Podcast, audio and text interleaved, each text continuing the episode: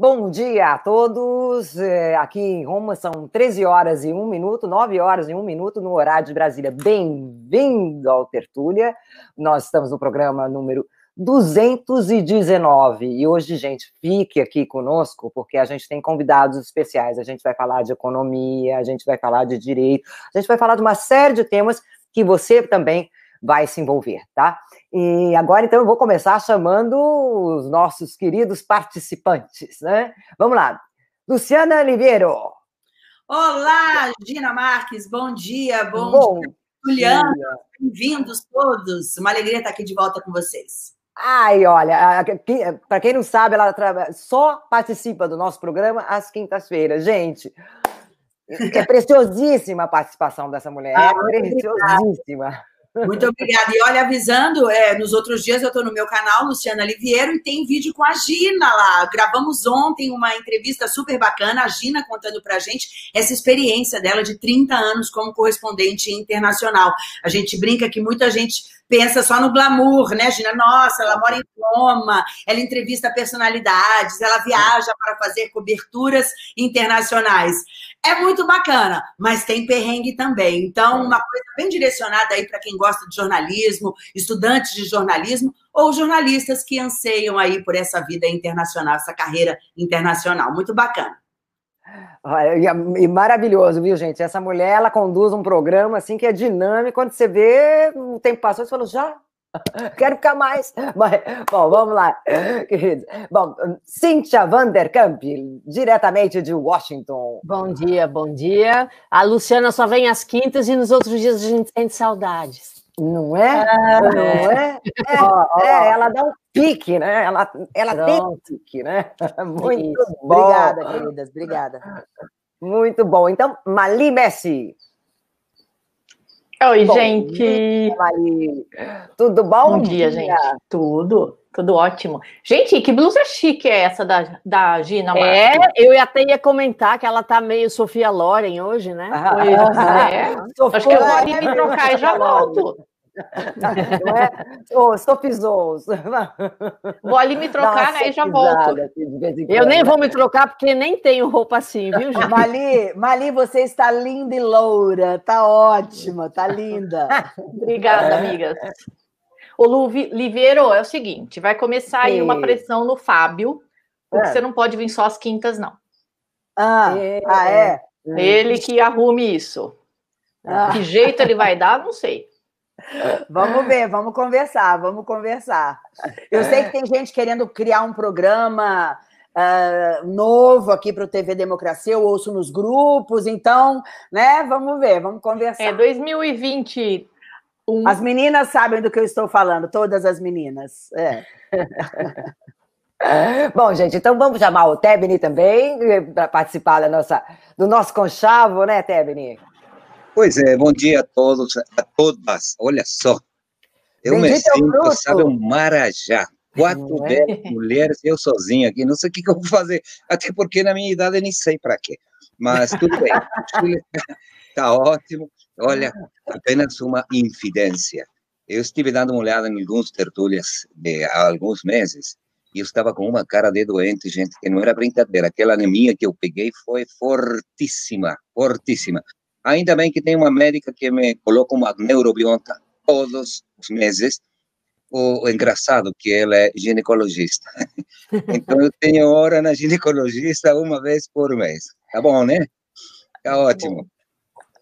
Que bacana, tá vendo? Por isso que você está bem, sendo, né? sendo tratado por é. uma mulher com uma medicina e, especializada, tá e, ótimo. E não só isso, ela é venezuelana, ela está fazendo um belo trabalho aqui no Chile, foi muito bem-vinda, está dando aulas na universidade, trabalhando nos principais hospitais e clínicas aqui do país. É uma belíssima pessoa, tá? E ainda por cima, ela me dá de presente, de repente, algumas arepas, que é uma comida típica do, do, da Venezuela. Mas eu vim para contar notícias, só que depois da, da, da Cíntia Van de Kamp, né?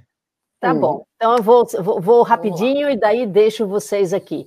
É, é, o seguinte, eu até discuti isso hoje de manhã no, no Despertador e vou pedir que vocês perguntem para Natália Pasternak, eu não vou estar mais aqui, que é o seguinte: olha, os farmacêuticos que estavam preparando as doses de vacina que estão sendo aplicadas aqui nos Estados Unidos, eles perceberam que em alguns dos frascos da vacina da Pfizer, há seis, às vezes até sete doses da vacina, e não apenas cinco, como diz ali no, no, na, na etiqueta do frasco. Então é o seguinte: vem o frasquinho que ali diz: olha, aqui tem cinco vacinas. Uh, como é que eles fazem isso? Eles pegam a seringa, colocam lá 50, sei lá o que, da vacina na seringa, depois mistura com o, com o solvente e faz lá uma dose de vacina. Teoricamente, o que vem no frasquinho dá para cinco dessas vacinas, né? Mas os farmacêuticos que estavam preparando ali as vacinas faziam cinco e viam que sobrava o suficiente no frasco ainda para fazer mais uma e às vezes até mais duas vacinas. Então eles ficaram felizes porque, poxa, não tem vacina suficiente para todo mundo. Isso aí é um, é um ganho de pelo menos ali 20%. Não são todos os frascos que dá, mas, enfim, poderia haver um ganho aí de número de vacinas, né? Só que os hospitais ficaram com medo de usar esse excedente, alguns jogaram isso fora, outros usaram, então estão querendo saber se tem algum risco de usar esse excedente que fica uh, em cada um dos frascos. Aparentemente, a, recomenda a recomendação era que não, que não tentassem combinar uh, dois frascos uh, diferentes, mas que de um frasco apenas possa ser usado assim eh, possa ser usado assim é, essa esse excedente de vacina. Então, eu ficaria, uma, eu acho uma pergunta interessante. Na minha cabeça, não tem por que não usar isso, por que jogar fora, né?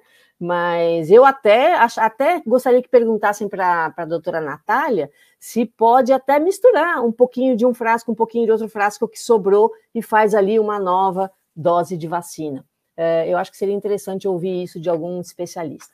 Uh, bom, enfim, uh, tivemos aqui a nossa primeira tempestade de neve do ano. Foi a primeira, mas já foi maior do que todas as tempestades do ano passado, do inverno inteiro do ano passado. Chegou a ser uma tempestade bastante importante, fechando aeroportos, uh, cidades de Baltimore, e, aqui em Maryland, e Hartford, em Connecticut, fecharam até os centros de teste de coronavírus, alguns aeroportos, aí o pessoal ficou chateado, porque sabe, né? Hoje em dia a gente procura ficar no aeroporto o menos possível, tempinho só mesmo de pegar o avião, mas com vários aeroportos fechados, houve assim um, um certo problema, as pessoas ali achando um, um, uma quantidade de pessoas no aeroporto que não é bacana em tempos de pandemia, né? Eu fiz até um filminho que eu não sei se está disponível aí para vocês verem. É, olha lá que bonito. Queremos ver neve. Da minha janela, ah, que, que olha, começou o começo da, da blizzard de neve. É, não che... aqui, aqui onde eu moro não chegou a ser um blizzard, mas olha lá, começou a cobrir os carros. No final do dia estava tudo coberto, viu? Não dá nem para ver a marca. Olha. mas enfim. É, mas foi bem no começo. É, Para mim me arrepia, viu? Me arrepia. É, eu, não, eu não sou de neve, não. É, eu, falo, eu falo agora, neve é bonito de ver, né? Não é bonito Isso, de conviver com neve. Né? Eu, assim, cair na neve também não é bom. Escorregar não é bom. É, não, dá acidente feio também. Mas olhando pela janela aqui com o seu cafezinho quente, você vê o branquinho, é bem bonito, viu? Cíntia, é, e a notícia que é, apareceu aqui, por exemplo, que teve essa senhora que era que trabalhava no setor sanitário, era operadora sanitária, ela foi uma das primeiras a tomar a vacina, ela teve uma forte reação. É, não alérgica. foi só uma, não, são dois no, ah, no Alasca, é, dois trabalhadores da saúde do Alasca uh, tiveram alguma reação à vacina, um deles foi tratado no momento ali com um antialérgico e funcionou e deu certo. A outra foi tratada com o mesmo antialérgico, não melhorou, continuou sendo, continuou, ficou no hospital, uh, está lá, os médicos deixaram mais uma noite agora, e está controlado, né? Mas é interessante de ver que algumas pessoas têm uma reação alérgica. Então, agora o novo protocolo é que as pessoas que tomam a vacina esperam 15 minutos para ver se não acontece nada, porque essas reações elas são bastante rápidas, 10, 15 minutos já começa, né? É, então vai na veia, né, Cíntia? Então é uma coisa, uma coisa rápida, né? Agora o curioso nessa história é que ela não tinha, como aqueles dois primeiros casos, precedentes não, alérgicos, né? Não tinha precedentes alérgicos, e então eles estão fazendo um novo protocolo. Para pessoas que não têm precedentes alérgicos, 15 minutos. As pessoas que têm precedentes alérgicos, meia hora, ficam ali já ali no hospital, um lugar onde está tomando a vacina, e todos os lugares que estão dando a vacina têm pelo menos a, a medicação de emergência para ataque anafilático. Então, adrenalina, né? É, não é adrenalina, é epifedrina, se eu estou é. pronunciando essa palavra direito. É... Você sabe que eu tinha um amigo que ele andava com uma bolsinha de injeção de adrenalina, essas coisas. É, Quando a gente foi cobrir o pano no, em Guadalajara, é, todo restaurante que a gente ia, ele levava, porque lá tem muitos é. frutos do mar, né? É bem comum isso aqui nas escolas, todas as escolas têm, é uma canetinha que você aperta assim na coxa da, da criança Sim. ou do adolescente pra, para dar a primeira dose, acho que é efedrina que chama. Efedrina, abrir.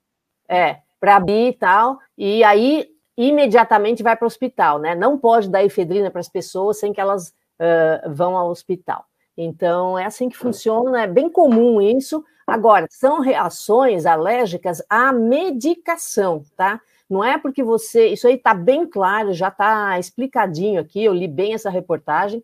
É, não é porque você tem alergia a, a camarão ou a amendoim que vai acontecer com você isso. Não é. É uma alergia à medicação, é alergia medicamentosa. Ela não é igual a esse uhum. outro tipo de alergia que as pessoas têm.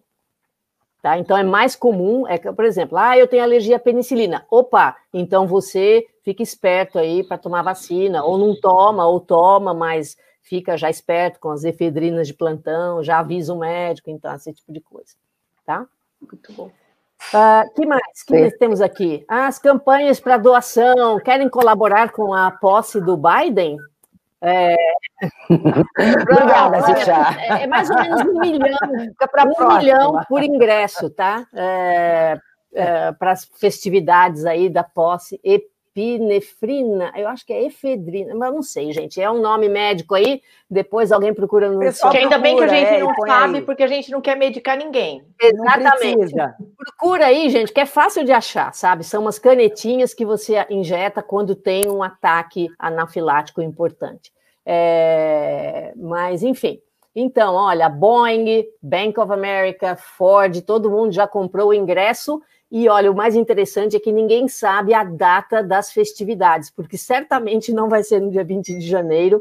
Os convites estão saindo, data a ser determinada. Então, aquele famoso baile, o, o concerto vai ser virtual, né? O concerto que normalmente todo ano tem aí, todo ano não, todo ano de posse tem um concerto com vários artistas, mas esse ano é tudo virtual e mesmo a posse ali na frente do Capitólio, quando o, o, presidente então jura ali em cima da Bíblia ou de qualquer outro documento religioso de acordo com a religião do presidente, é, normalmente tem 200 mil ingressos para essa cerimônia. Esse ano não vai ter, não. Cada um dos 535 deputados e senadores recebeu apenas dois ingressos. E então vai ser bem controlada para não criar multidão mesmo.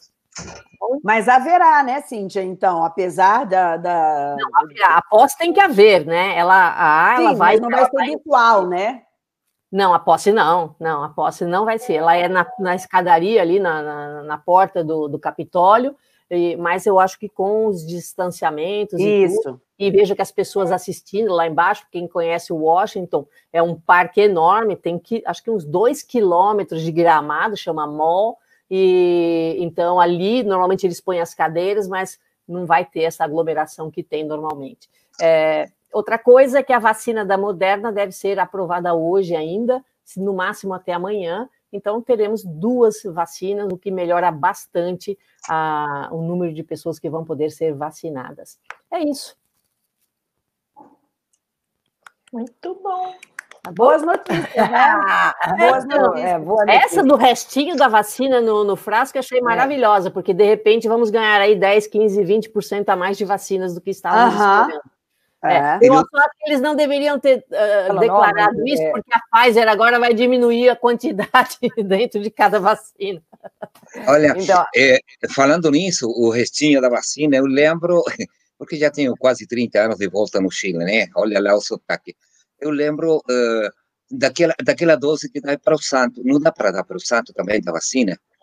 Boteco que é boteco tem que ter um espaço para jogar Boa. a pinga para o santo, né? É, então, o problema é a interação, você... eu acho, né, gente? Pois é. Interação medicamentosa, vai saber o que, que pega aí, né? Não, pois não, é. não, mas aí não, aí é só o, o que, esse restinho. No frasquinho. Do frasco. Não, eu, ó, pergunta para a dona doutora Natália, pelo amor de Deus, tá? Ela não é médica, mas talvez ela saiba dizer por que, é que algumas pessoas acham que tem que jogar fora o que sobra dentro do, do frasquinho, em vez de fazer uma nova dose de vacina daquilo. É. Pergunta para ela. Daqui a pouco ela tá, tá aí. Daqui a pouquinho Posso ela... continuar então? Pode, Pode, deve. É a minha vez. Olha, eu vou começar com o Brasil. Tem uma fotografia que eu fiz hoje, rapidinho, estava já passando a notícia, porque no Chile todo mundo está assustado com o que está acontecendo no Brasil, né? São 7, 7 milhões de contagiados no Brasil. Essa é uma fotografia que eu fiz muito ruim, por sinal, mas mostra o que é, é a preocupação hoje em dia a respeito da falta de cuidado e da política de saúde que poderia se chamar de qualquer coisa, menos do, do furacão Bolsonaro, né? Não tem neve, mas tem algo pior aí. Então, e, e, isso daí está dando muito o que falar. E essa outra fotografia são policiais peruanos vestidos como Papai Noel e um elfo que participaram eh, na prisão de traficantes de cocaína no, no Peru. Olha, o, o cara estava super feliz, né? Porque estava chegando a, a, o Papai Noel. Falou, ué, se, antecipa, se anteciparam? Não, eles pegaram ele de calça curta, certo? Só que é, foram, evidentemente, permitidos pelas suas autoridades para se disfarçar, para colocar aquela fantasia de Papai Noel, e pegaram eles aí dessa forma, né? Agora, onde a coisa está ruim mesmo para os estrangeiros ou os turistas que quiserem ir para para o Uruguai, eh, Punta del Este principalmente, uhum. nesta época do verão, eh, porque o governo do presidente Luiz Lacalle proibiu o ingresso de estrangeiros desde 21 de dezembro até 10 de janeiro. Isto por quê? Porque o Uruguai, que tinha se transformado num ícone na América Latina a respeito do controle do coronavírus, já tem altos números de pessoas contagiadas. E para terminar a minha participação de hoje, quero falar do Chile e do exército chileno. Eles que se acham tão orgulhosos de um exército vitorioso, sempre vencedor, jamais vencido. Eh, lembrem que no final do século XIX eles tiveram a participação tremenda na, na toma, na, na, na, eh, na usurpação dos territórios bolivianos, chegaram inclusive até o Palácio de Pizarro no Peru, né? Esse mesmo exército que se gaba de ser um exército profissional, hoje está seriamente questionado porque eles inventaram um sistema piramidal para colocar dinheiro e quando eles se aposentem com 20, 25 anos de, de serviço, eles poderiam retirar aquele dinheiro. Só que os espertinhos de sempre já tinham pego esse dinheiro. Se fosse só isso, porque são praticamente obrigados, né? É uma estrutura eh, piramidal tremenda de grandes oficiais obrigam os oficiais, os suboficiais obrigam os soldados, e até o ano 2006, e isto começou em 1955, veja bem quantos anos eles estiveram usurpando dinheiro dos próprios soldados. Como era dinheiro que não é oficial, o que, que fez o governo do ano na época em que era possível fazer alguma coisa e estão fazendo até agora? Inventavam coisas para ressarcir o dinheiro perdido, o dinheiro depositado, uma espécie de poupança privada que não tinha nada a ver com a estrutura, quer dizer, para não deixar nenhuma, nenhuma amostra de que realmente o, o, o negócio estava sendo bem feito para eles, né? Então, o que eles faziam? Mandavam os soldados para o Haiti, porque lá ganhavam em dólar. Lembra que houve uma série de, de, de, de exércitos de diferentes países para apoiar eh, ao Haiti, né? Inventavam também viagens, viáticos. Eh, imagina que tinha eh, como justificativa uma viagem a um grande centro comercial chamado Parque Arauco, que é um, um, um mall no estilo norte-americano, para dar também eh, dinheiro para aqueles soldados que tinham perdido tudo isso. Então, o que se vê é sério, gente, é sério, porque o exército, já digo, sempre vencedor, jamais vencido. Parece que desta vez perdeu mesmo, porque entrou a Contraloria General da República, que é um tribunal absolutamente alheio e com muita, muita autoridade dentro do país, que não depende nem do governo central, nem do parlamento, eh, nem do poder judiciário. Tá? Isso, além do mais, quem vai entrar vai ser o Conselho de Defesa do Estado, que sempre esteve, esse conselho, apoiando as camadas mais eh, mais eh, poderosas em termos políticos e econômicos, se viu na necessidade de também interpor perante a justiça uma investigação e olha quem vai cair vão ser pelo menos quatro ou cinco chefes do exército, que nem os, eh, os presidentes do Peru, né?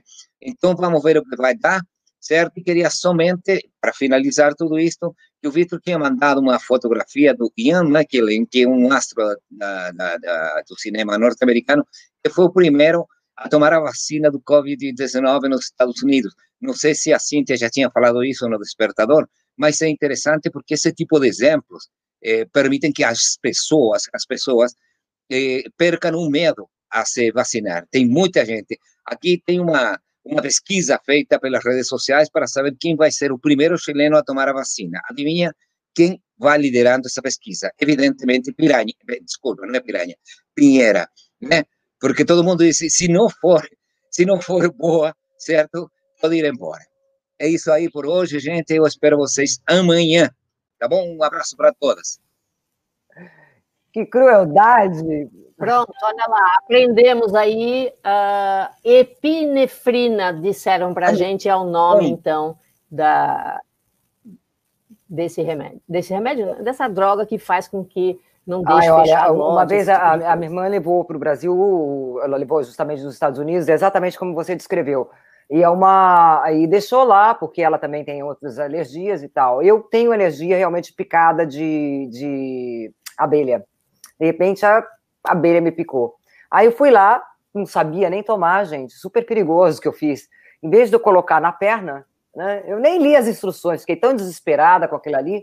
E fui lá e botei na picada. Eu achei que não tivesse pego, aí coloquei outra. Gente, meu coração disparou, mas disparou de um jeito que aquilo ali tem uma carga, eu acho que, sei lá, de adrenalina, o que que é, né? Esse ina ali no final, né? Olha, foi perigoso. Eu aconselho a muita prudência com isso daí, viu? Nunca mais. É, inclusive, é. o doutor Ayek falou né? que não existe no Brasil isso ainda, né? Essa é. canetinha e tal. Então, beleza. Não foi culpa minha, porque eu que fui lá pegar, não era, não era nem para pegar, nem sei se estava, se tava, foi aquela histeria, assim, ai meu Deus, picar, da picada de abelha, pá, e pá. É, não, tem que tomar cuidado com essas coisas. E sempre consultar o um médico, né, gente? Que história é essa de ficar aplicando coisas sem saber o que está fazendo? É, agora você viu, até nessa foto que você mostrou aí, eu acho que é da, da região aqui da 25 de março, do Brás, né? Eu estava vendo a Luciana Julião agora de manhã no Despertador, é, contando que passou ali perto de carro e viu também uma multidão. É, e na verdade ela não viu uma multidão, ela viu uma, um trânsito de carros, né? Todo mundo, todos os carros parados, ou seja, um movimento enorme, e as pessoas estão brincando com o perigo. É, na verdade, eu diria ignorando o perigo, né? Quando a gente tem um líder da nação que uh, nega o problema, a gravidade, é isso que acontece. A gente está lidando com uma população que não tem conhecimento, que não tem informação.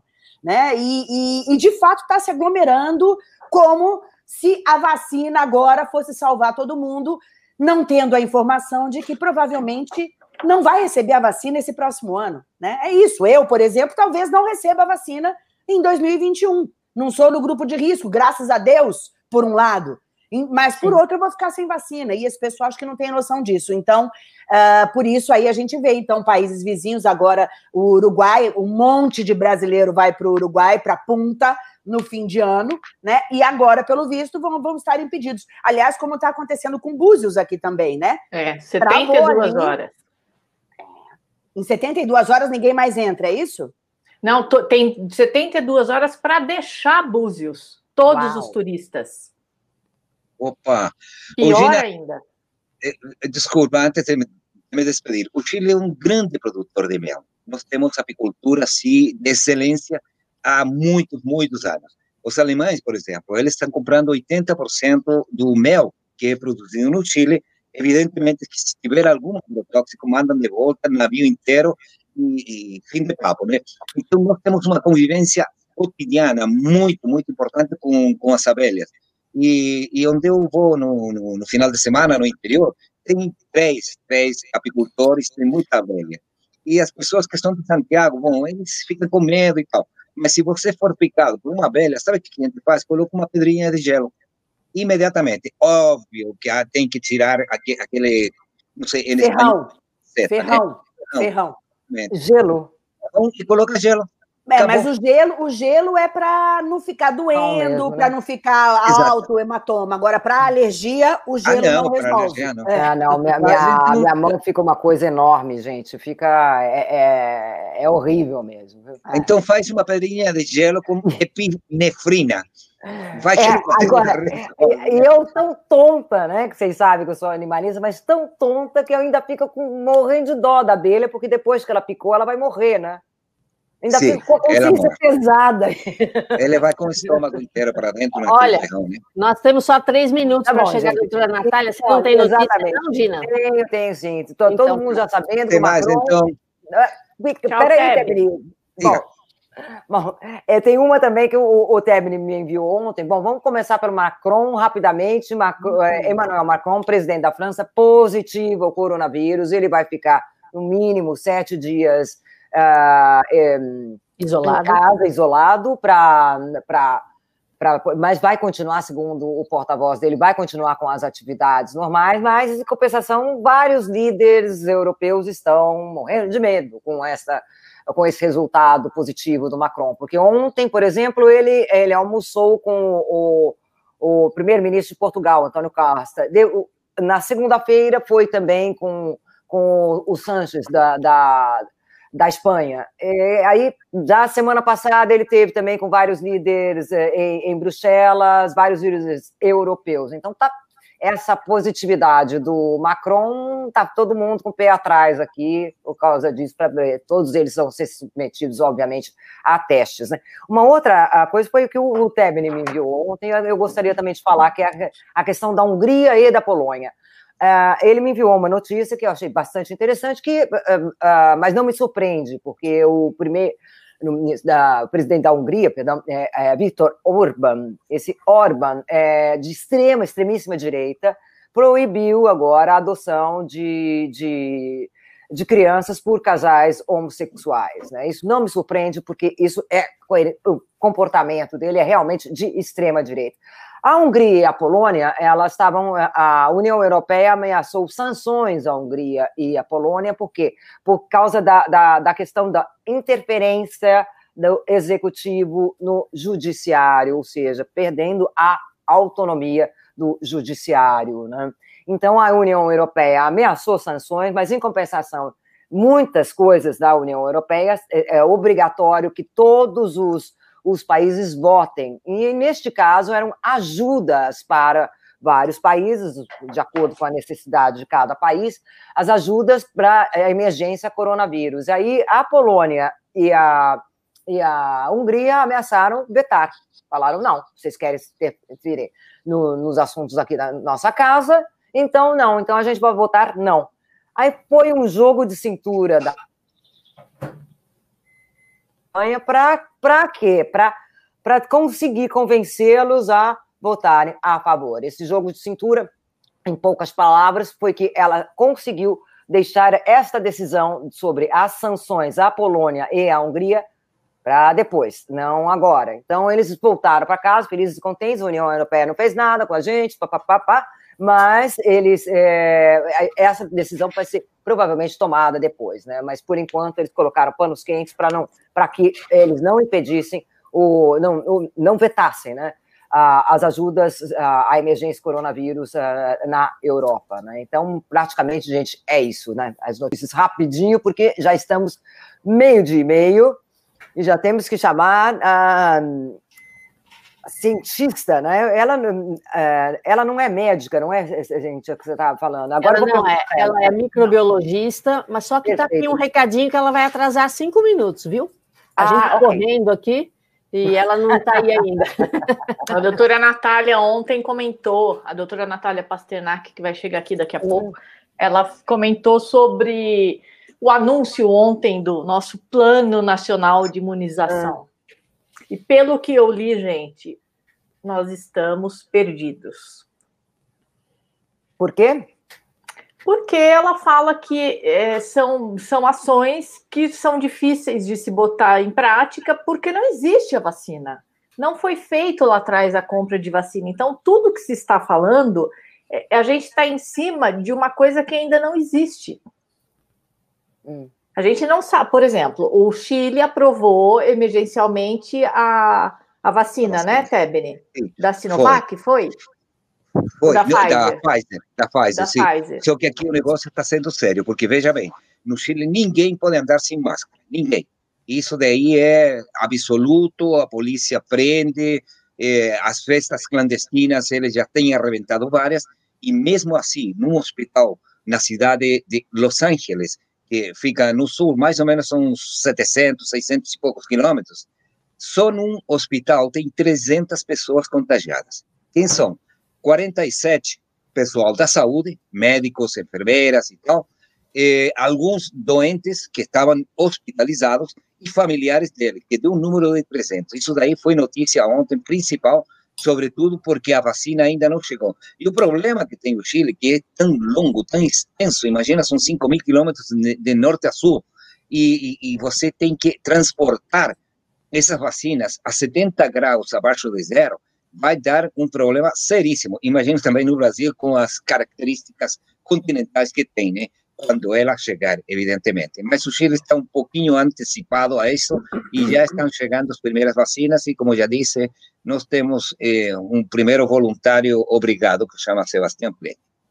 Mas exatamente, Mali, você veja, então, a gente não tem a vacina, a gente não tem a seringa, a agulha, a gente não tem o, o freezer, no caso nada, da Pfizer. Porque o Chile, lá atrás, comprou da Pfizer tem antes. aí uma, um, um lote para chegar. O Brasil simplesmente ignorou, né? Não comprou nada de ninguém. Os Estados Unidos já está na moderna, gente. É assim, é, é, é, é tudo errado. Então, assim, a gente está aí falando, ai, vamos ter um plano nacional de imunização. Quando? Ninguém sabe. Lembrando... A, a Coronavac vai ser aprovada? Ninguém sabe, porque agora o governo do estado resolveu não dar a prévia, diz que só vai apresentar os resultados finais. Então, gente, olha, é, é tudo muito esquisito. Enquanto isso, ontem, 900, mais de 900 mortos, sem a contagem de São Paulo, porque deu problema no sistema. Exatamente. Foram dois dias em que não teve um só dado do, do, do estado de São Paulo. E me preocupa, né? Porque lá tinha a minha família, né? As minhas netas, meus netos. Então, Realmente eu fico agoniando com tudo isso. Chegou, bom, a doutora, né? chegou a doutora Natália, tá bom? Então vou aproveitar um para então. despedir de vocês. Ternac. Até. Cadê? Cadê ela? Isso. Oiê! Bom dia, doutora Natália. Tudo bom, gente? Bem-vinda. Tudo Obrigada. Né? Bem, obrigado. Já vamos começar com a, com a, com a pergunta da Cíntia, por favor. É, porque aí ela, ela ainda tem aquele, aquele restinho assim para ouvir a, a, sua resposta. Ela falou o seguinte: que em muitos casos as, as vacinas sobram né, um restinho dentro do frasco. Uh, e muitas vezes um restinho assim pode ser unido com o outro restinho do outro, do outro frasco para formar uma dose a mais. É possível isso, sempre que seja, obviamente, do mesmo laboratório, né? Olha, eu não faço a menor ideia. Sendo muito sincera. Doutora Natália, é, é, foi uma notícia de ontem, né? Que, aliás, eu até li nessa madrugada que eles estavam comemorando lá nos Estados Unidos, porque os técnicos que estavam aplicando a, a vacina perceberam que no mesmo frasquinho da Pfizer dava cinco doses, está escrito ali que era para cinco doses, só que eles conseguiam tirar mais uma e às vezes até mais duas doses apesar de no frasco estar escrito que seriam cinco doses ali. Então ficou essa dúvida. Diz que tinha gente descartando, tinha gente utilizando, não, porque está aqui no frasco, eu vou usar. Outros questionando, mas se sobrou um pouquinho daqui, um pouquinho desse outro frasco, podemos juntar? Pega um pouquinho desse, pega um pouquinho desse, dá mais uma dose? Gente, eu vou ser muito sincera. Eu, eu, nunca trabalhei com logística, eu não sou médica, eu nunca apliquei uma vacina em ninguém, então eu não faço a menor ideia. Eu trabalho na parte de desenvolvimento, de genética. Eu realmente nem, nem imaginava que seria possível e não imagino se é possível. Então, não sei, desculpe. É curioso mesmo, né? Você vê que surpreendeu todo mundo, né, Gina? Exato, né? Surpreendeu realmente todos. É, você fala, bom, por que, que não, né? Por que não, né? Porque a gente muitas vezes fica sus, sus, uma suspeita paira no ar, assim, em relação aos laboratórios, né? Os lucros dos laboratórios, tem sempre uma suspeita no ar, né? Mas enquanto, por enquanto ainda é suspeita, né? Que, que eles possam desperdiçar isso daí justamente para que as pessoas tenham que comprar mais uma, né? Suspeita ainda. Agora, é, doutora Passenac, também em relação às vacinas, o atraso, qual é a situação do Brasil, do seu ponto de vista? Olha, nós estamos bem atrasados, sim. A gente realmente fez um grande acordo que foi com a AstraZeneca, então foi aquele problema de apostar todos os ovos na mesma cesta. E esse grande acordo ainda pode ser, né, vir a dar frutos, porque provavelmente é uma boa vacina, mas ela vai atrasar, porque ela teve alguns percalços no caminho, nos testes clínicos, o que também é normal, mas talvez tenha que repetir uma parte dos testes clínicos, então deve atrasar deve atrasar para conseguir obter autorização nas agências regulatórias. E essa é a nossa maior compra. A gente tem um acordo de 100 milhões de doses com a AstraZeneca. Uh, eu acho que a, a, a, boa notícia que veio ontem com o anúncio do Plano Nacional de Imunização é que finalmente a Coronavac deixou de ser ignorada pelo governo federal. Então, hoje ela é contemplada como uma, uma vacina candidata para também suprir a demanda do país e não mais só do estado de São Paulo. E, e daí estamos só aguardando também os resultados de eficácia dela, que foram prometidos agora para o final do mês. Esses são os dois grandes acordos que o Brasil tem. Uh, além desse, o Brasil aderiu também ao acordo internacional da COVAX, que é o acordo da OMS, da Organização Mundial de Saúde, que nos dá acesso a um portfólio de nove vacinas, mas infelizmente nós optamos pela cota mínima. Então, o Brasil entrou nesse acordo pleiteando doses para vacinar vacinar apenas 10% da população. Então, vem aí 42 milhões de doses de alguma vacina assim que for aprovada. A Moderna é uma dessas vacinas, ela está no portfólio e ela acabou de ser aprovada pela FDA. Então, eu imagino que logo também pela União Europeia, e daí a gente talvez tenha acesso à vacina da Moderna, mas é uma vacina que precisa de congelamento menos 20, então vai precisar de algumas adaptações na nossa cadeia de frio. Eu, o Brasil está bem atrasado nesse sentido. Nós não vamos ter vacinas em quantidade suficiente rapidamente. Eu imagino que até o meio do ano que vem a gente talvez consiga ter outros acordos e vai dar para começar a vacinar os grupos de risco. Mas, infelizmente, essa história de apostar tudo na AstraZeneca acabou né, não sendo uma boa ideia. Doutora Natália, eu queria saber sobre essa estratégia aí do governo de São Paulo de não dar o, o, o resultado preliminar e partir logo já para o pedido de, de, de, final né, de, de autorização da Anvisa. É, essa estratégia muda alguma coisa para gente, para gente que é leigo? Tem algum significado? É, é, ou isso pode ser absorvido numa boa?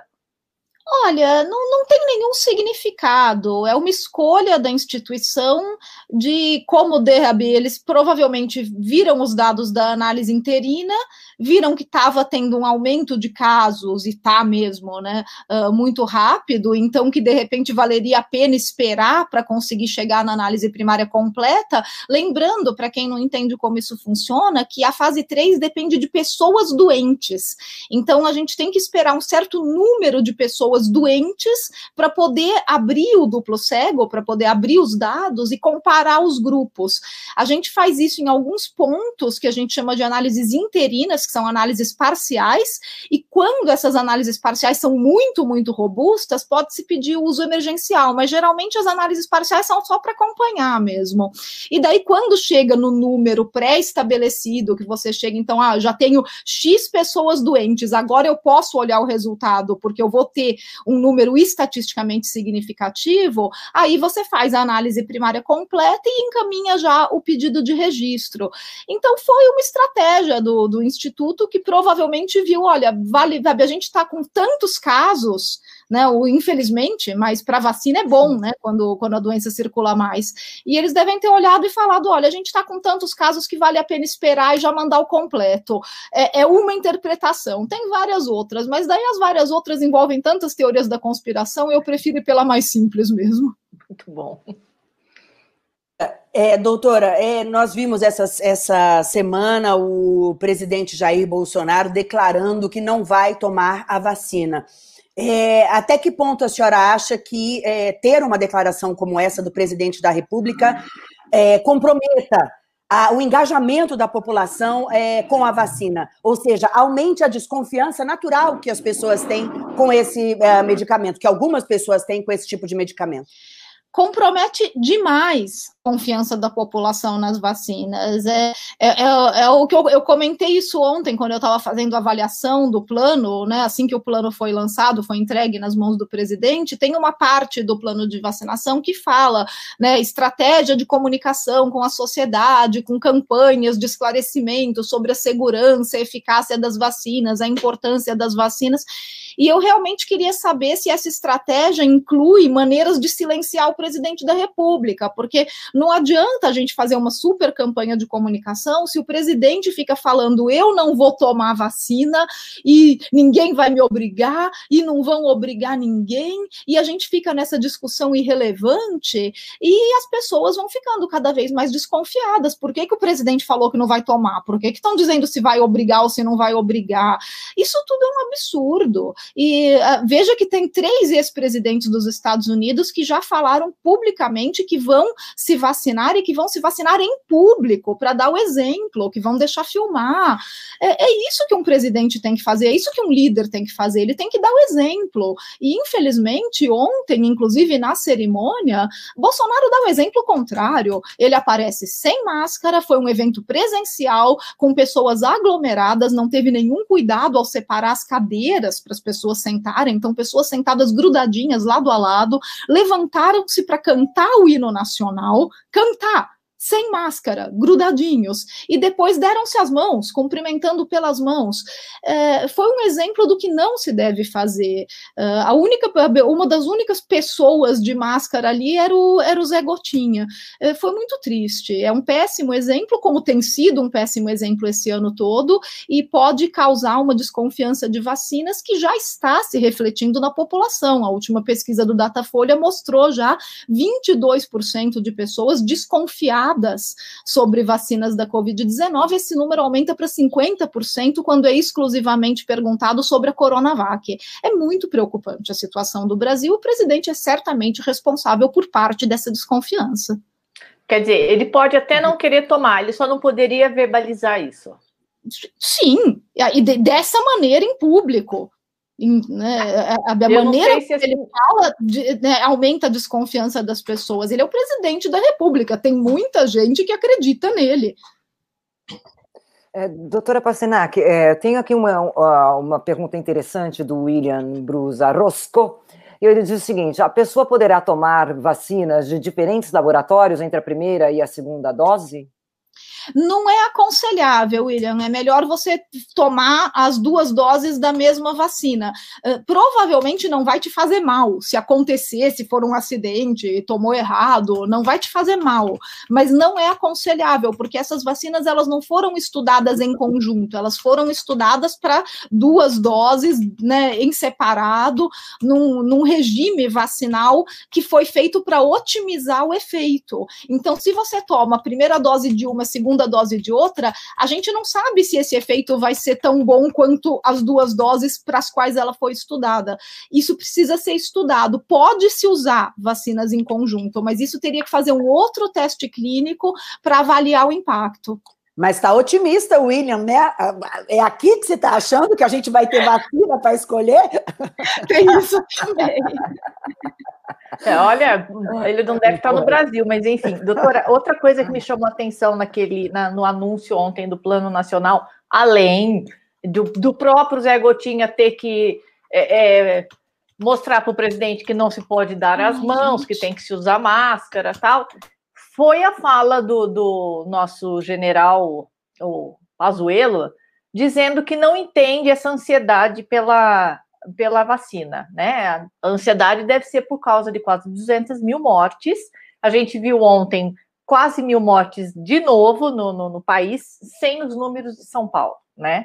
É, a partir do momento que essas vacinas chegarem, a gente sabe que vai é, por fases e pouquíssimas pessoas é, é, vão ser contempladas. É, a gente pode imaginar que, por exemplo, uma pessoa que está fora de risco, como eu, talvez a senhora, a Luciana, a Gina, que não está aqui, a gente pode não ter essa vacina no ano que vem, né? Acho que ela travou. Travou. Qualquer coisa sai e volta, né? É, travou. É, o que estão falando é isso, né, Mali? É que, é, veja, até a própria é, doutora Natália estava falando agora, não, não, não foi comprada a vacina ainda, né? É, suficiente para a população. E, e, nós, então, que não somos grupo de risco, não estamos nas prioridades, é, vamos ficar para o final. E o final, se estão falando que vai começar em fevereiro, uh, não, não teremos doses para todo mundo, eu acho. A não ser. E outra, gente, é uma disputa mundial, né? Ah, ela voltou. Até Desculpa, onde a senhora escutou? Tá, tá, ruim aqui a conexão. Até onde a senhora escutou? Uh, eu tá, a gente estava. A sua pergunta. Oi? Ah, não, Malia, refaz a pergunta, acho é, melhor. Não, eu estava falando que ontem a gente ouviu o Pazuello falando que não entende a nossa ansiedade pela vacina né? Só ele não entende, porque quando você tem quase 200 mil mortes, dá para entender a nossa ansiedade. Agora, a gente sabe também que a vacina que vai chegar o ano que vem não é para todo mundo. Muito provavelmente, eu, a Luciana, quem é do grupo de risco, está fora disso. Eu queria saber qual é, é o resultado disso na população de rebanho uma vez que a gente vai vacinar um tanto e o outro tanto, talvez muito maior, vai ficar sem.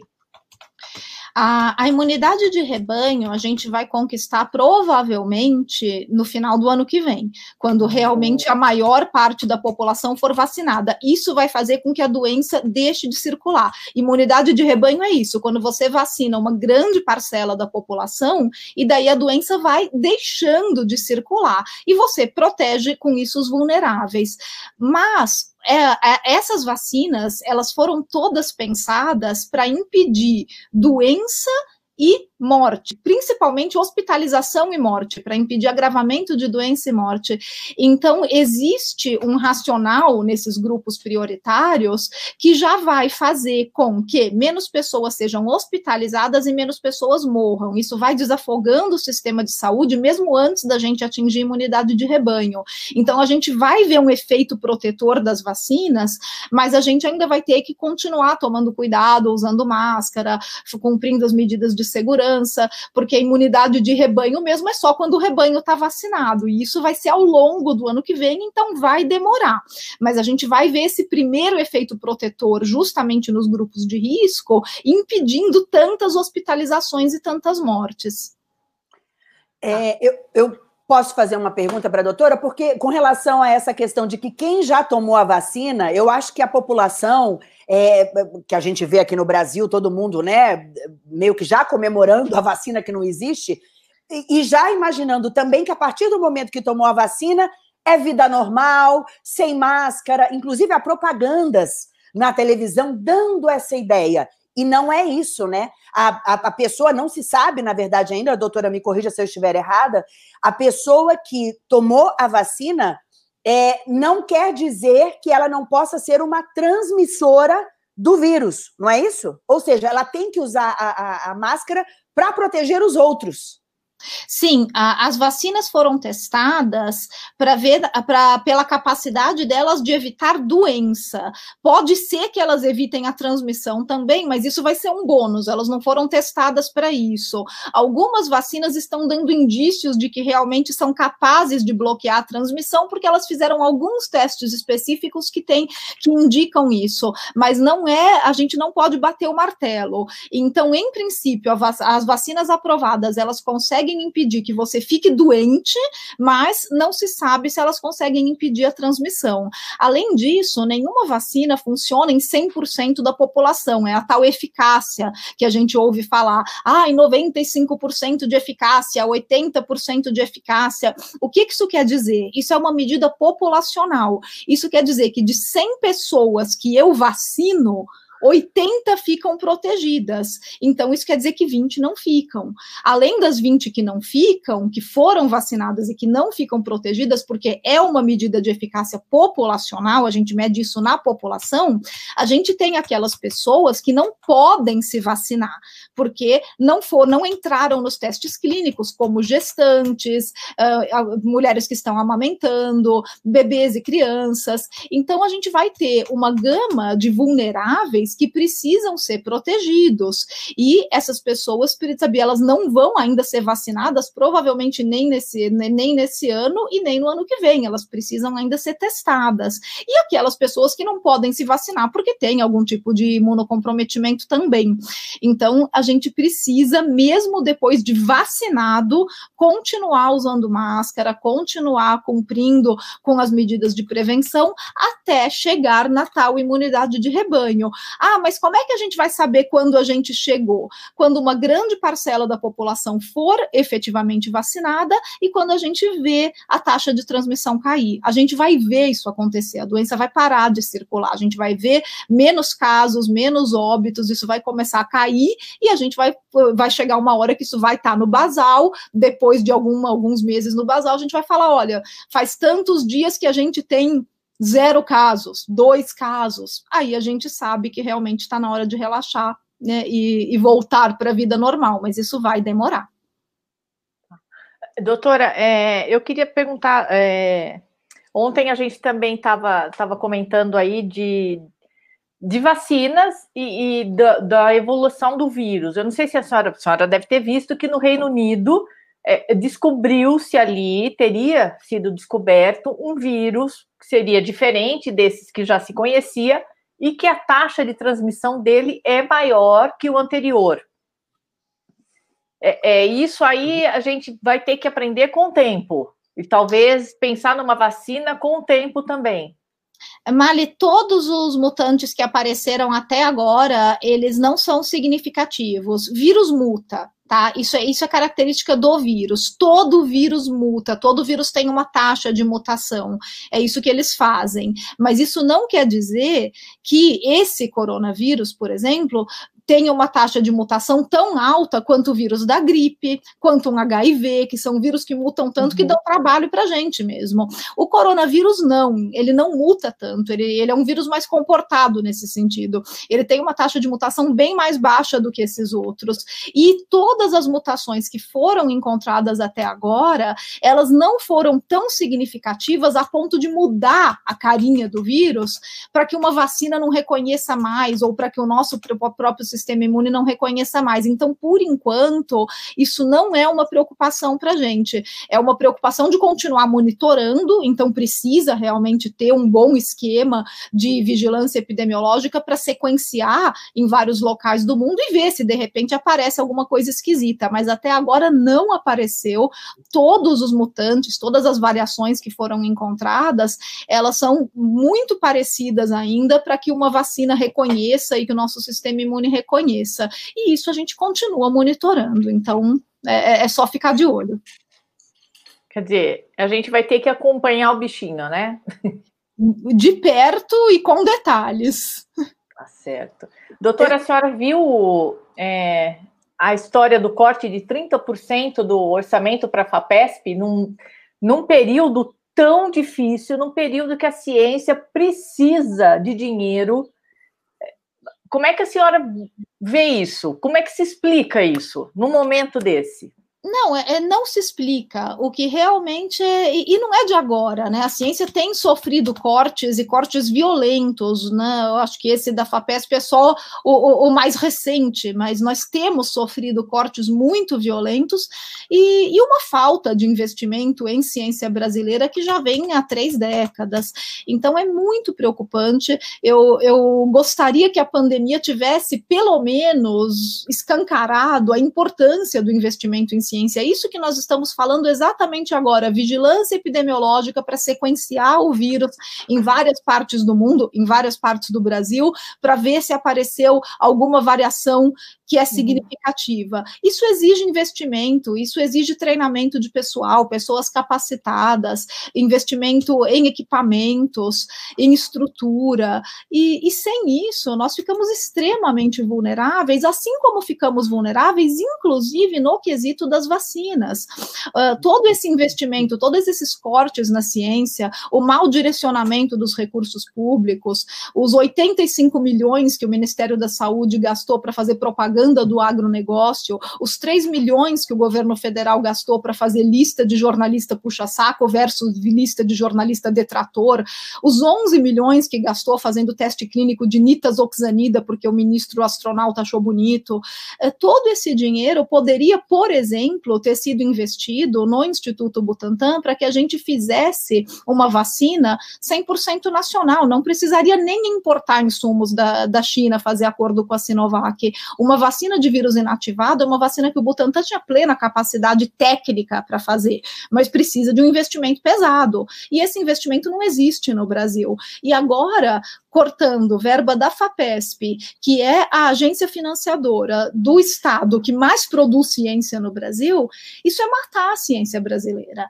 Como é que os nossos alunos vão, vão fazer, os alunos de pós-graduação vão fazer sem bolsa? É, é, é, é, realmente não entender como a ciência funciona, como o financiamento da ciência funciona, e mesmo depois de um ano vivendo uma situação que só investimento em ciência pode resolver, os nossos gestores não entenderam até hoje que ciência precisa de investimento. Quer dizer, a gente fala do, do presidente, mas assim, a gente vê que nos estados. Ah, segue a mesma, a mesma ideia: dinheiro para ciência, para educação, não precisa. E não adianta fazer discurso. Não adianta fazer discurso dizendo eu acho a ciência linda, eu defendo a ciência, se você corta as verbas da nossa maior agência financiadora. É, sabe, é, a, a ciência precisa de investimento, investimento contínuo para que você não pare projetos no meio. E a gente tem, a gente só está recebendo cortes. Então é, é, é, realmente importante ter essa conscientização. Quando a gente fala para a população, a população quer vacinas, a população quer medicamentos, a população quer um bom atendimento médico, tudo isso requer investimento em ciência e tecnologia não é frescura, não é balbúrdia que a gente está fazendo dentro das universidades, a gente está desenvolvendo conhecimento e tecnologia que retornam para a sociedade. Então, nós não estamos pedindo esmola, nós estamos simplesmente pedindo para poder fazer o nosso trabalho. Muito bom. Doutor, eu ouvi, eu não sei agora se é aqui no Brasil ou nos Estados Unidos, o aumento no número de crianças infectadas é, não sei, e, e, e, na minha cabeça isso coincide com volta às aulas tal. Mas eu, sinceramente, eu acho que foi aqui no Brasil mesmo. Eu, eu não, não sei dizer se alguém souber. Foi, foi né? Foi, sim. É, Olha, e, tem uma pergunta aqui também é, da, da Rubiana: por que, que, a vacina não é indicada para crianças? Eu gostaria, então, de é, já falar dessas duas coisas, né? Então, crianças se infectando e elas não tendo acesso à vacina ainda, né?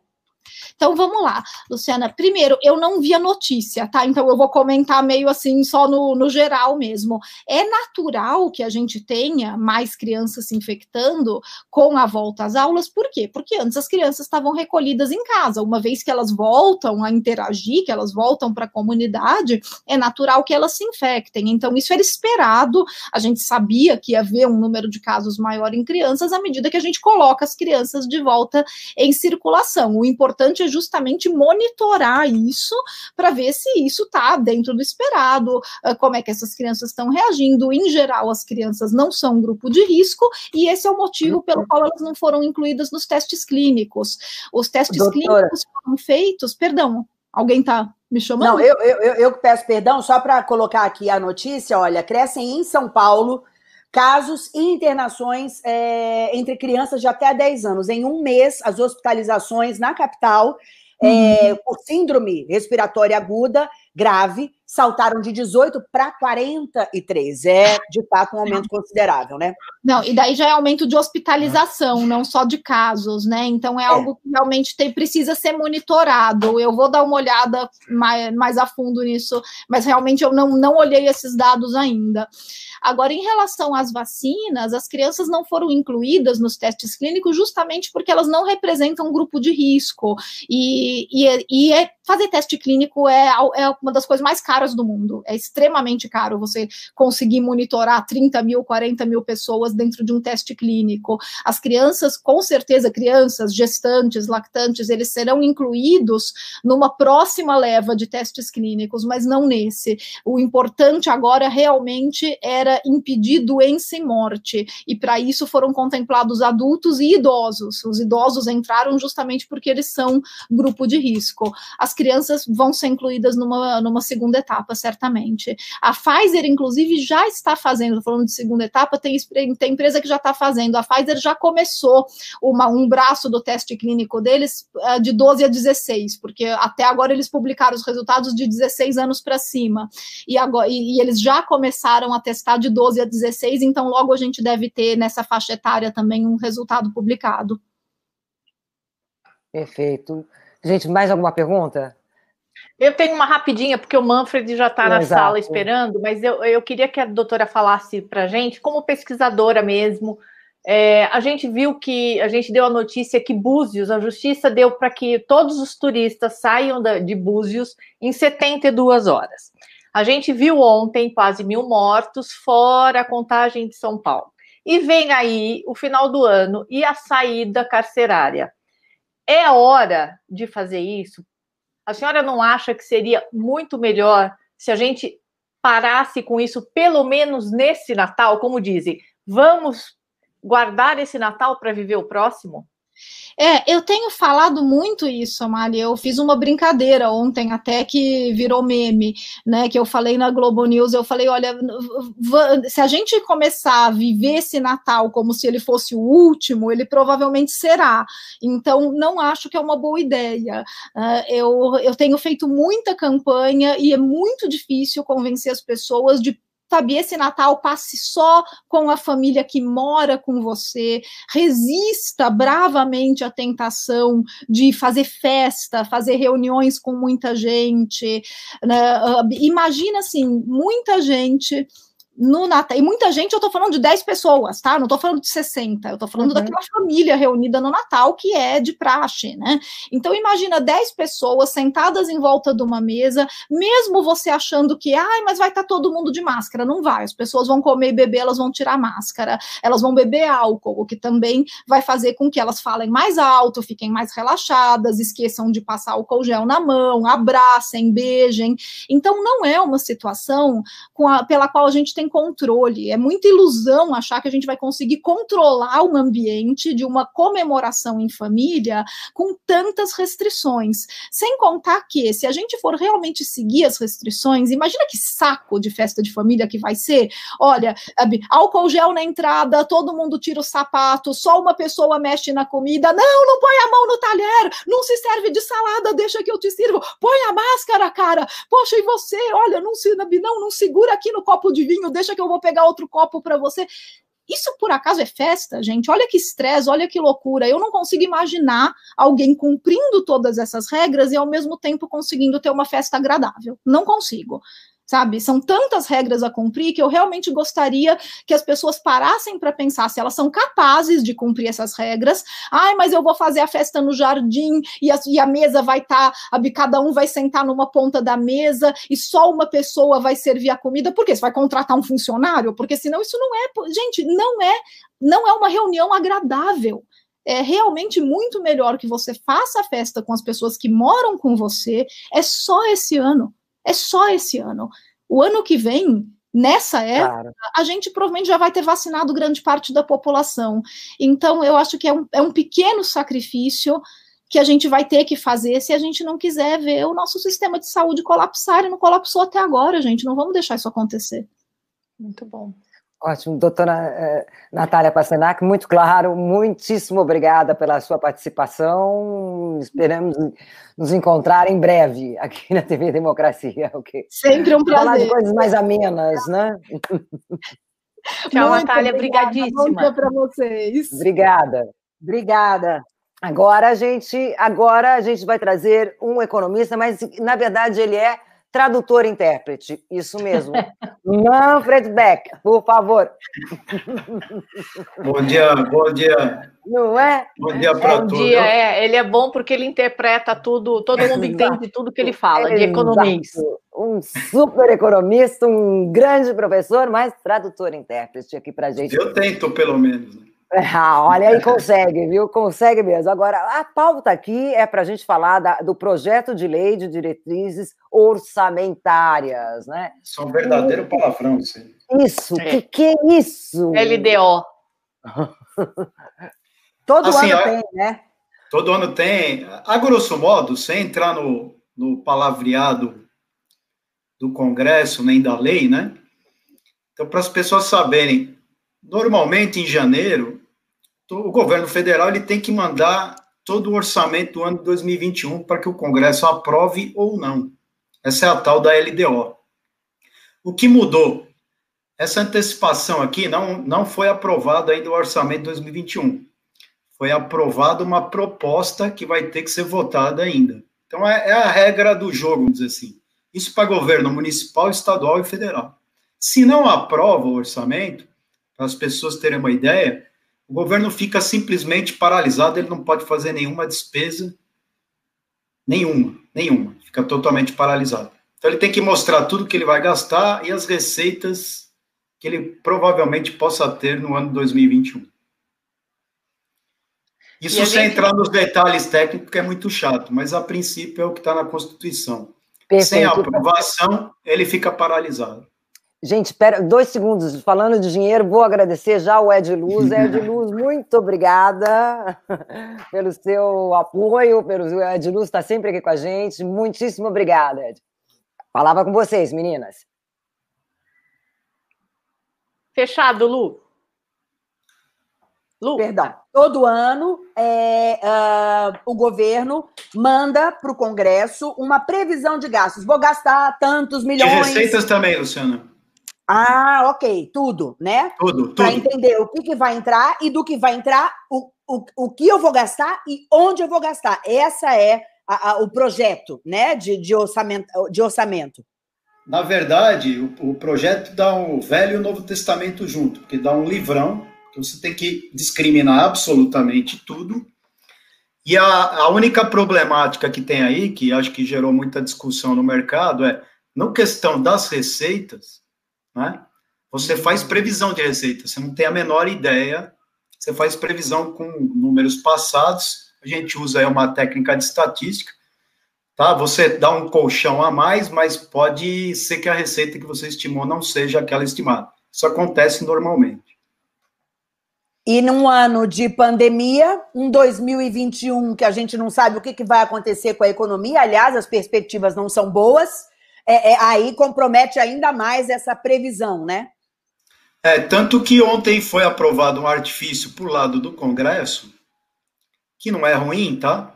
Só que precisa ser melhor controlado, que deu mais poder do Congresso do que no ministro da Economia, para poder viabilizar alguns gastos extras, tanto lá para o projeto Minha Casa Minha Vida, que agora é o verde e amarelo, mas é o mesmo, para manter uma certa, um certo gasto nas construções, pelo menos as paradas. E também, caso tenha algum gasto extra, inclusive, para comprar vacina, né? Para isso tudo, para burlar o teto de gasto, Luciano. O Manfred, a gente, vou te chamar de Manfred, tá? Pode chamar, pode chamar. de doutor, levei uma bronca, então vamos lá. É, a gente viu que o, o, o, os economistas falam diferente do, do presidente, né? Falando que se a gente comprar vacina, é, fica muito mais barato que dar o auxílio emergencial. Ok, pode até ser verdade. Só que o Brasil perdeu o bonde e agora foi anunciado que não vai ter mais ajuda emer emergencial. É, isso aí vai piorar e muito 2021, não vai? Porque assim, se as pessoas não têm dinheiro, se as pessoas não consomem, da onde vai vir receita? Então, você tem razão, eu, eu vou fazer uma crítica, né? Porque não são todos os economistas que falam isso, né? É uma parte dos economistas. Eu acho que esse tipo de comparação, ali não tem menor cabimento. Comparar quanto gastaria com vacina com auxílio emergencial.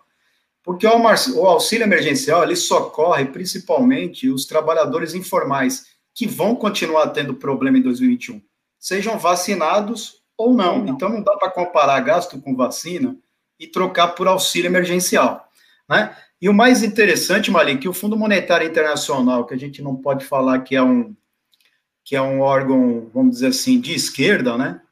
É um órgão que a maioria dos economistas são ortodoxos, está recomendando ao Brasil continuar com o auxílio. O que, eu, o que você falou, você tem razão, mas eu acho que pode acontecer é o sentimento do Congresso lá em janeiro e fevereiro e o próprio Congresso de novo voltar com o auxílio emergencial não está na pauta. Lembrar sempre, né, Malik, que quem criou o auxílio emergencial não foi o Ministério da Economia, mas foi o Congresso. Né? Então, dependendo do que possa acontecer na economia no primeiro trimestre, e pelo dispositivo que o, que o relator ontem aprovou, dando uma certa liberdade de emendas, não, não acho impossível o próprio Congresso voltar com auxílio emergencial. O Ministério da Economia está falando, está falando, como ele só fala, então não sei se vai ser colocado na prática, de fazer um calendário de saques de FGTS. Mas o calendário de saque FGTS ameniza, mas não resolve nada do trabalhador informal, porque o trabalhador informal não tem FGTS, então ele não tem o que sacar. E o próprio presidente, mas aí a gente nunca sabe se ele está falando sério ou não, ele falou em aumentar a Bolsa Família, que também é uma recomendação do Fundo Monetário Internacional. Mas se não tiver nada, eu concordo com você. Agora, tem uma coisa para amenizar, tá, Mali? Que foi aprovado ontem na LDO, que dá uma certa liberdade para criar emenda e conseguir separar aí uns 30 bilhões, que não é nenhuma maravilha, mas ajuda, nesse programa Minha Casa Minha Vida, que vai chamar Verde e Amarelo, que dá uma certa sustentação aí de demanda aí. Não é nenhuma maravilha, mas dá. Mas não segura a economia toda, não. É, porque a gente, eu até li essa notícia do FMI, do FMI falando que é. milhões vão ser jogados na, na pobreza e o Brasil vai ter um vai ter mais que um problema, porque vai ter o problema da economia, vai ter uh, as pessoas passando fome e, e assim, como é, é claro que o, que o diretor do Banco Central para ele falar que é, gastar em vacina é muito melhor que gastar em, em, Porque foi ele que disse isso, né? Foi o Banco Central foi, dizendo que foi, gasta foi muito. Foi o presidente menos. do Banco Central. Foi o presidente é, do Banco Central. Exatamente. Só Mas que, ele está na dele, ele está na dele. Está tá defendendo dele. o botão é. dele, o butim é. dele. É, é, o problema é isso, né? É, ontem eu estava conversando, não me lembro com quem, que as pessoas não acordaram no Brasil para a economia informal, porque assim, hoje a maioria do trabalhador é informal.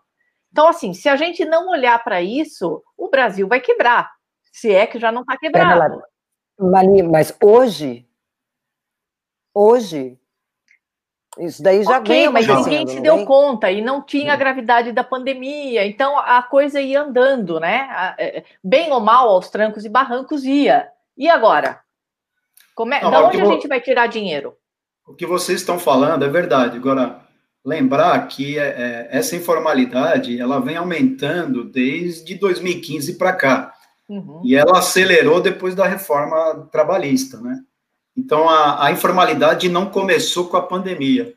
O problema da informalidade na pandemia é que a renda dos informais caiu muito durante a pandemia. E mesmo com as pessoas saindo na rua, os dados mostram que não recuperou a renda dos informais. E umas coisas, uma coisa interessante que a gente aprende economia, mas alguns economistas esquecem quando interessa, é uma, é uma matemática básica, tá? Não tem nada de complicado, que a gente chama de multiplicador de renda. Eu vou dar um exemplo assim, para cada um real que eu gasto, quanto isso dá de retorno. E o auxílio emergencial, em muitas áreas no Brasil, criou multiplicador de renda e porque as pessoas aumentaram o consumo, nem todas pouparam ou pagaram dívida. Então, mostrou que deu uma certa reação em algumas áreas no Brasil. Então, tem, tem essa questão também. Pô, mas eu gasto X, mas quanto isso me retorna lá na frente? Isso precisa ser melhor calculado. Mas tá, o fim, tá? É, cuidado, tá? Quando a gente fala, não é porque fez uma proposta de 247 bilhões de reais de déficit que tecnicamente a gente esteja quebrado. A gente só estaria tecnicamente quebrado se não houvesse financiamento para esses 247 bilhões de déficit, ok? Então, assim, a gente fala que um país quebrou é quando ele não consegue financiar o déficit dele, ok, Mali? Sim, é, a gente ainda tem esse financiador, né? O Brasil ainda tem isso. Tem. Não, não, não corremos o risco. Você acha que a gente não corre o risco de 2021 não ter essa possibilidade? Do jeito que está a situação hoje, se permanecer do jeito que está, não.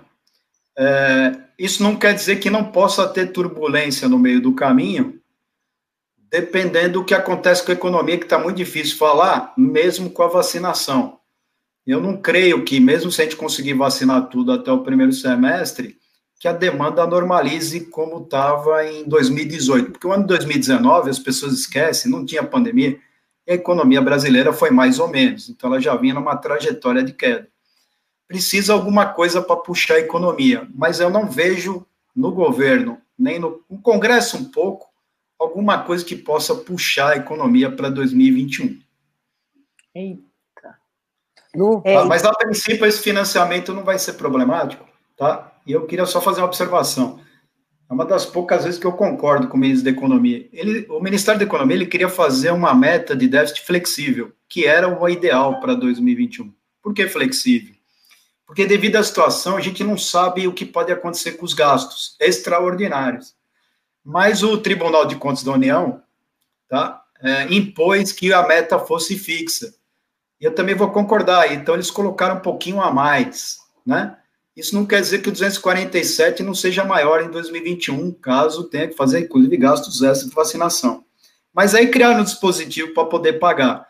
Então, assim, a princípio, as pessoas vão ficar assustadas. Pô, mas já vai começar o ano com 247 bi de déficit? É melhor você falar a realidade do que você esconder. Sim, e, e hoje tem os, os jornais também comentando que esses um, gastos, uh, ou melhor, os auxílios, né, é, evitaram 23 milhões de pobres no Brasil, que 23 milhões de, de pessoas é, passassem ali aquele uh, uh, sarrafo ali da, da pobreza. A linha né? da pobreza. É. Isso. Ou seja, é, sem a previsão desse auxílio, é, é, o que vocês estão discutindo aí, né? É realmente a economia deixa de girar, outros problemas acabam surgindo em decorrência é, dessa população que vai ficar completamente desassistida, né? É passando fome. A coisa fica ainda mais grave. É, e, e complementando o que você falou, Luciana, tem um, é o que eu falei, né? É, os economistas não dá para falar ainda, porque não saiu dados, tem que, tem que estudar melhor qual foi o multiplicador de renda desse auxílio emergencial. Muita gente usou para comer Muita gente usou para pagar dívida, mas, por exemplo, tem locais que aumentou a venda de veículos usados. Então, por exemplo, se aumentar a venda de veículos usados, esse multiplicador é maior, porque você acelerou dois, dois agentes na economia. Um com o consumo e o, e o que estava estocado com o carro também passou a vender. Então, isso aí gera o que a gente chama de multiplicação de renda, entendeu, Luciano? Você cortando tudo isso daí, você corta desde o multiplicador até as pessoas que usam o auxílio apenas para comer. Tá? É, e, e, e, e, o argumento sempre é o mesmo, né? Eu estava vendo aí a Pasternak falar, pena que não deu para me entrar no meio da discussão ali, não da, da parte das crianças, mas quando ela falou o corte na ciência. As pessoas não se atentaram no Brasil que o corte na área de saúde e educação vem sendo feito sistematicamente há 30 anos. Tanto pelos governos do PSDB quanto do PT. Nenhum deixou de cortar, né? E a pandemia mostrou que era errado, né? Porque o que salvou o Brasil esse ano aqui foi o SUS. E o perigo de acabar com o SUS depois da vacinação, porque é um projeto antigo, tanto na educação quanto na saúde, são cortes que as pessoas não vêem. Quando eu dava aula, eu falei assim: tem cortes que as pessoas não enxergam, mas tem corte que as pessoas enxergam. Então, por exemplo, o jornal, todo mundo, a mídia fala, vai cortar o serviço essencial, todo mundo sabe. Tudo bem, é um problema momentâneo, mas ninguém percebe né, os cortes dos últimos 30 anos. E se vocês me derem espaço, vou dar um, um consultor que fez o remanejamento do SUS aqui em São Paulo, ele deu um dado interessante, né? A gente pode investir em SUS aqui em São Paulo. Sabe qual é o maior problema que ele falou que tem? Ah. Vocês sabem qual é o índice de mortalidade no sistema público, na UTI? Vai de 60% a 90%. Sabe por que acontece isso? Ele falou: eu posso comprar máquina, mas eu não tenho gente que saiba usar a máquina. E por que, que não tem gente que sabe usar a máquina? Porque isso foi cortado sistematicamente. Então, eu posso fazer investimento em máquina, em respirador, agora eu não consigo. Ele falou: em 24 horas, o cara faz o fio, coloca o fio errado e mata a pessoa. Eu não tenho profissional. Porque foi tudo cortado, né? Aí você fala, mas pô, mas foi cortado, mas tem déficit de 247 bi, né? Então, quando eu dava aula para meus alunos de economia, eu falei que para cada corte que você faz, tem uma matemática, mas para cada corte que você escolhe fazer de gasto, você está mexendo com vida de pessoas. Então, não é um número só econômico. Então, é uma escolha política. Ou seja, o quadro é muito ruim, né? A gente só olha para o economês e não, não fica olhando para os detalhes. É, mas ali é complicado, né? Porque aqui a gente tem espaço né? Eu não estou mais instituição nenhuma, então posso dar minha opinião à vontade, mas aqui a gente tem espaço para esclarecer. Se você. E não é uma crítica, tá? Que eu, eu já tive do outro lado, eu sei como funciona. Se você vê a, as entrevistas na Global News, os mesmos editoriais da Folha, ou quem comenta economia na Folha ou no Estadão, tirando uma palavra diferente, todo mundo fala a mesma língua. Aí dá a impressão que o mundo da economia é igual como eles falam, e não é bem assim. Como assim? Hã? A gente é um exemplo. É. Vamos, vamos, vamos lá, o mantra que você vê. A dívida pública vai passar de 100%, nós vamos entrar em calote. Isso não é verdade. É, o teto de gasto não pode tirar. Isso não é verdade. Você pode flexibilizar, fazer um acordo e mudar como ele foi feito. Né? É, é, para os Estados Unidos e para a Europa vale o gasto, mas o Brasil é diferente e não pode porque a nossa dívida está muito alta a maior dívida do planeta é Estados Unidos da América, 10 trilhões de dólares. Tudo bem que eles têm o dólar, a gente não tem. Então, esse mantra é repetido. Ah, sem as reformas o Brasil não cresce. Foram feitas algumas e o país não cresceu. Precisa saber qual tipo de reforma. Né? O Estado gasta demais. Não, o Estado não gasta demais. O Estado gasta, às vezes, mal. Isso tudo, quantas vezes, quantos anos vocês estão ouvindo isso na televisão ou no, na mídia especializada? A vida toda. Então dá ideia para quem está lendo, pô, esses caras devem estar tá sabendo o que eles estão falando. Não, porque você, e aí é uma, é, eu não vou falar qual é a minha escola aqui, mas você não leva nenhum debate para televisão mais, nem para o jornal, você só põe gente da mesma linha. Então dá a impressão que só existe uma linha. Você não traz nenhuma linha equivocada para mostrar que esse está equivocado ou não. Não existe mais debate. Né? Eu me lembro quando eu era estudante de economia que tinha um, tinha um debate no, na TV Gazeta, ao vivo, que levava três economistas, sempre diferentes. Aí sumiu da televisão, porque tem patrocínio, patrocínio de uma instituição financeira. Eu já fui de instituição financeira. Mas, assim, então dá a impressão que só um lado está certo. É, é, o dia a dia é muito diferente do que eles falam. É a tal da lavagem cerebral, né? É, isso não é só na economia, né? Eu estou falando da área que eu conheço, né? Se vocês analisarem a discussão de política, eu nem olho o mais, porque também é a Manfred, mesma coisa.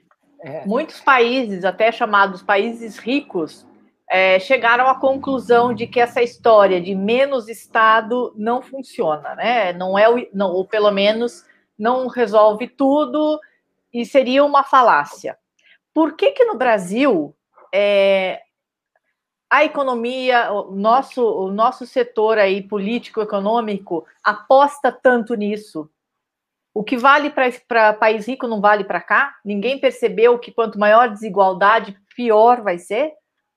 E na então, carreira, essa... peraí, Manfred, na carreira tem, tem, uma outra pergunta também de um, de um, de um apoiador Diga nosso aqui, que é também na mesma carreira, essa, o que você pensa sobre a renda cidadã? Então, ô Mali, essa tua pergunta aí daria um seminário, mas ela é complicada, mas eu não, eu vou tentar falar rapidinho. O debate econômico fora, Mali, de cinco anos para cá, se você olhar no Financial Times, que não pode ser considerado um jornal de esquerda, nem o Wall Street Journal, né? São, são, são mídias que eu acompanho até hoje, desde que eu trabalhei no mercado financeiro. O debate econômico fora, essa discussão faz muito tempo que não tem, tá? É, mas a discussão aqui dentro, esse debate fora nunca entrou. Se nunca entrou, estou falando na mídia, não na uhum. academia, tá? Eu não sei uma questão por que, que a mídia breca esse tipo de debate. Eu não vou entrar nessa celeuma, ok, Malim? É, a questão, eu sei por quê, mas não vou falar aqui. É, se você se você pegar o editorial da Folha defendendo o teto de gastos, não jornalista, o editorial, não está muito diferente do Estadão. É, e nem, da, da, nem do Sistema Globo. Estou falando editorial, não jornalista. Uhum. Né? E aí, o que, que eu posso falar? Não tem a questão do estado máximo nem do estado mínimo, tem a questão do estado eficiente. A mídia televisiva, por vários anos, vocês trabalharam, vocês sabem como é que é, são muito mais especializados que eu. Quantas vezes que a Globo não mostrava o cara na maca no SUS sendo mal atendido, mas ele nunca mostrava, por exemplo, quando fazia transplante. Então, passou-se uma imagem para a classe média e para a população que o SUS é uma desgraça, que você vive na fila. Mas nunca contaram que aquela fila é ocasionada por corte de orçamento sistemático, por falta de pessoal, falta de equipamento. Certo? Então, isso dá uma ideia para a população que o Estado trabalha mal. A pandemia mostrou para uma parte dos brasileiros que sem SUS ele estaria morto, que o Estado não é tão ruim quanto ele imagina. Então, a, a minha questão, Mali, para responder, eu acho que o Estado tem que ser eficiente. E a mídia tem que ser mais democrática. Ela deveria ser, mas ela não vai ser, porque é só ver quem patrocina determinado coluna. Eu já tive do, eu já tive do outro só, só um segundo, eu vou responder sobre Eu já tive do outro lado, Mali, já tive instituição, e eu não poderia nem falar metade do que eu falei aqui. Eu não poderia expressar minha opinião. Né? Eu teria que expressar a opinião desse Nada contra, tá? Faz parte do jogo. A própria assessoria de empresa já falava para mim, isso não, isso sim. Tem, tem que ter também patrocinador, né? Agora, pode ser espaço independente, um está aqui. A renda cidadã, ela é uma boa ideia para não pandemia, para ser uma coisa permanente, entendeu? Uma, uma renda de sustentação permanente mas aí você teria que ver para quem, entendeu? Não poderia ser para todo mundo. Entendeu? Uhum. Mas ela é uma, ela é uma ideia. Para os mais necessitados, isso seria. É, claro. Por incrível que pareça, tá? A renda cidadã é uma ideia da, da, da renda mínima, é uma ideia do Milton Friedman, o pai de todos esses ortodoxos. É uma ideia da escola ortodoxa, e não da, da ala da esquerda da economia. Mas é uma renda mínima que seria permanente para uma determinada faixa de renda da população e não para todos. Uhum. Seria impossível. Entendi. É, para finalizar, uh, por exemplo, o, o, que aconteceu aqui na Itália com a pandemia foi o crescimento da agiotagem, né? ou seja, os, os comerciantes, empresários com a corda no pescoço, uh, os bancos demorando para autorizar modestos empréstimos, e aí o que aconteceu? cresceu o fenômeno da agiotagem. Que isso daí, para a lavagem de dinheiro, é uma maravilha para as máfias, né? Porque a máfia deve não só lava, como ganha em cima da lavagem, né? Agora, como é que está esse fenômeno no Brasil com a pandemia? Ô, Gina, não me surpreende, né? Porque uma vez eu falei aí que a Itália, a economia sobrevive pela sonegação de imposto, né? Quando eu tive Sim, a última são 200 falou... é, bilhões, 211 bilhões é. de euros, o que equivale a 1,3 trilhão de então, reais. E aquela vez né, eu vim aqui e falar, é, se automatizar e, e pegar sonegação da Itália, vai ser um problema para a economia italiana. Agora, lá não me surpreende a agiotagem, porque como o pessoal sonega demais, deve ter uma dificuldade para ter acesso a crédito naquele que a gente chama da análise de crédito verdadeira, né? Porque aí vai registrar o que e como as contas para poder ter uma linha de crédito, né? No nosso caso, os bancos privados, que eu já falei aqui várias vezes, e eles são SA, Sociedade Anônima, né, Gina? Mas você poderia usar os bancos públicos. Foi, acho que a primeira entrevista que eu dei aqui na TV Democracia esse ano, eu falei, ó, o, o Ministério da Economia podia ter usado a Caixa e o Banco do Brasil para que as linhas do Banco Central chegassem aos pequenos e médios que nunca chegaram. Mas aí é a opção do governo. Já os bancos privados, tá? Só para vocês terem uma ideia, os quatro maiores bancos privados do país estão com 73 bilhões de reais em provisão contra inadimplência paradinho lá, lucro retido. Isso é sinal que eles não confiam. Daí você tem duas alternativas, Gina. Ou você usa a Caixa, que é totalmente do governo, é uma opção política, poderia usar. Tá? Não usaram. Usaram uma parte, tá? Mas não usaram tudo. E ou outra, o Banco Central forçar a mão dos bancos privados, que eu também não acredito, mas pode fazer. Né? E, e assim, para finalizar, eu queria mostrar, por exemplo, que falou Jeremy Powell, presidente do Banco Central americano, há um mês atrás. O meu papel de estímulo monetário, ele fez assim, qual Pilatos? Eu já fiz. Em relação ao estilo monetário, eu não tenho mais o que fazer. E ele mesmo recomendou. Agora precisa política fiscal. Existe lá em trâmite no Congresso americano, talvez agora com o Biden aprova um estímulo de 900 bi em política fiscal um plano de infraestrutura nos Estados Unidos. Aqui, nós não fizemos nem estímulo monetário, fizemos um certo estímulo fiscal. Não fizemos nenhum dos dois, a gente faz sempre meia boca. Agora, não me surpreende a agiotagem ter aumentado na Itália, porque uma boa parte dos pequenos e médios, como é que ele vai requerer linha de crédito do banco se o balanço dele não pode mostrar o verdadeiro, entendeu, Gino? Entendi, é o cachorro que tenta morder o rabo, né? o próprio mas rabo. A, mas a diferença é que a Itália sobrevive assim, né? E, pois é, a terceira maior economia nesse, da Europa. É, e mexer nesse sistema, eu não sei se é bom para a economia italiana. Olha, depois a gente conversa. Ah, tem aí o José, por favor, é, isso mesmo. José Elias está fazendo, inclusive, uma pergunta. Muito obrigada, José Elias. Alex Neto, parabenizo Manfred. Acrescento o seguinte: o SUS salva vidas o tempo todo com o SAMU e o SIAT.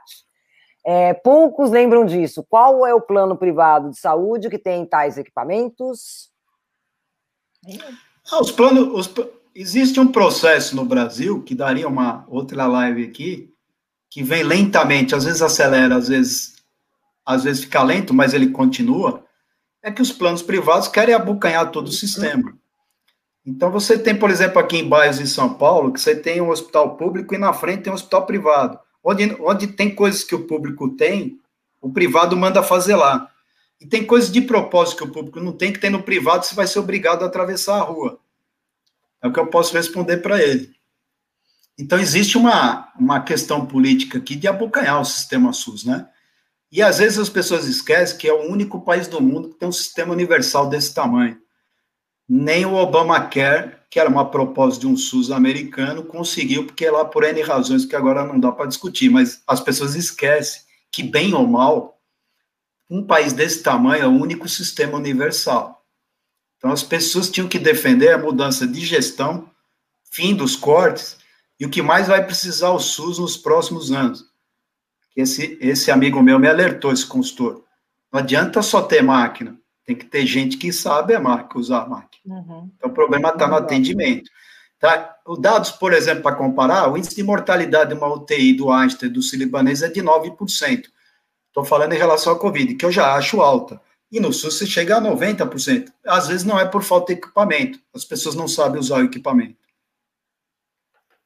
Muito bom. É mais fácil comprar equipamento, né? Montar um hospital, que isso aparece. Manfred, antes de, an antes de falar. Para desviar dinheiro também, né? Comprando é. equipamento. É, é, é, também. Antes de falar tchau para você. do Brasil, Luciana. Antes de falar tchau para você, eu vou Opa. falar que a gente vai te chamar para a gente falar ah. sobre uma jabuticaba que se chama lucros e dividendos. Ah, o tal da taxação. Não paga imposto e tal. Então, Marli, pode convidar, mas antes de ir embora, deixa eu te falar. No tempo que é. eu trabalhava na Bolsa, o dividendo era taxado 15% na fonte e ninguém falava nada. E, e, a questão, e aí tiraram a taxação, o pessoal se acostumou, né? Aí é, eu posso dizer para você, o dividendo gordo não fazia muita diferença, ele vinha descontado na fonte 15%. Vários, sempre foi no Brasil assim. Uhum. Não é que a jabuticaba inventaram, ela era, tiraram, e aí é duro para depois voltar, né? Isso seria uma arrecadação. Seria, mas já seria um refresco. Não, seria uma, seria, seria uma receita considerável para esse tamanho de déficit. E lembrar que nos Estados Unidos e na Alemanha, por exemplo, estou falando as bolsas maiores, o dividendo é taxado. Tá? Então, isso não seria grande problema, só se quisessem mudar uma taxação muito alta, que inviabiliza. Né? Tá, Marlene? Tá certo. Então a gente vai te chamar. Tá, bom, bom dia aí. Bom dia aí. Obrigada, Marlene. Obrigada, Tradução e interpretação impecável. Cuidado, Gina, só toma cuidado, que vale para a Itália não vale para o resto do mundo, tá? Não, não, não, não. Um eu quero entender aí esse fenômeno no Brasil, porque sonegação de impostos tem também no Brasil. Uh, tem, tem, é, tem. Bastante. Tem, tem, mas empresa SA, por exemplo, se ela quiser pegar a linha de crédito, ela vai ter que mostrar o balanço verdadeiro, que é um pouquinho diferente. Hum. A Itália tem essa cultura, não começou hoje, então é complicado, né? E a máfia a máfia agiotagem lá também não começou por causa da pandemia, né? Não, Nem não, vai não, terminar. Não, não, não, Acentuou, porém, acentuou o fenômeno. Obrigado é, aí, bom dia. Obrigado, Luciana. Obrigada, man... Obrigada, mãe. Espero ter decifrado a tal do LDO. É. Lei de Diretrizes Orçamentárias. Bom dia para todos. Bom dia, obrigada. Gente, agora a gente vai chamar a. Uh, a doutora hum, Luciana Zapalon. Olá, tudo bom? Oi, Luciana, prazer Olá, ter você aqui dia. de novo, tudo Ela bom? É Tudo bem, uma alegria é estar com vocês aqui. Né? Uma tela só de mulheres para falar é? desses temas é uma alegria. Aliás, deixa eu falar uma coisa. O Fábio não está aqui essa semana, gente, porque ele está em Brasília tá lá fazendo uns trabalhos e não sei se vai vir amanhã, mas talvez já tenha chegado amanhã. Se não, semana que vem ele tá por aí. Só por isso que ele não tá aqui, viu, gente? Não é que a gente expulsou o cara, não. Bem, a Luciana que veio conversar com a gente também, pelo que eu entendi, também é questões de orçamento, não é, é Luciana? Exatamente. Isso. Desculpa. Eu, eu, não, a palavra é toda tua. Não, é, a gente, eu acho que seria especialmente bacana a gente aproveitar essa oportunidade para conversar um pouquinho sobre os orçamentos estaduais. Ontem, nessa madrugada, na verdade, a gente teve a conclusão da votação da lei orçamentária do Estado de São Paulo para 2021. É, ficou faltando, na verdade, apenas o, a aprovação do texto da lei porque não tinha quórum na madrugada, e isso deve acontecer hoje, mas já sem, sem oportunidade de mudança no conteúdo. É, eu coordeno a plataforma justa.org.br e junto a gente, uma das nossas frentes de ação é justamente uma análise da gestão do sistema de justiça com foco no seu financiamento. É, e o que nos preocupa em especial é algo que a, tanto as constituições estaduais quanto, as quanto a Constituição Federal uh, são claras em dizer todo uh, é papel do legislativo aprovar o, o desembolso de qualquer recurso público, né? É, inclusive na, na, na, lei, na, na, Constituição do Estado de São Paulo isso está super evidente.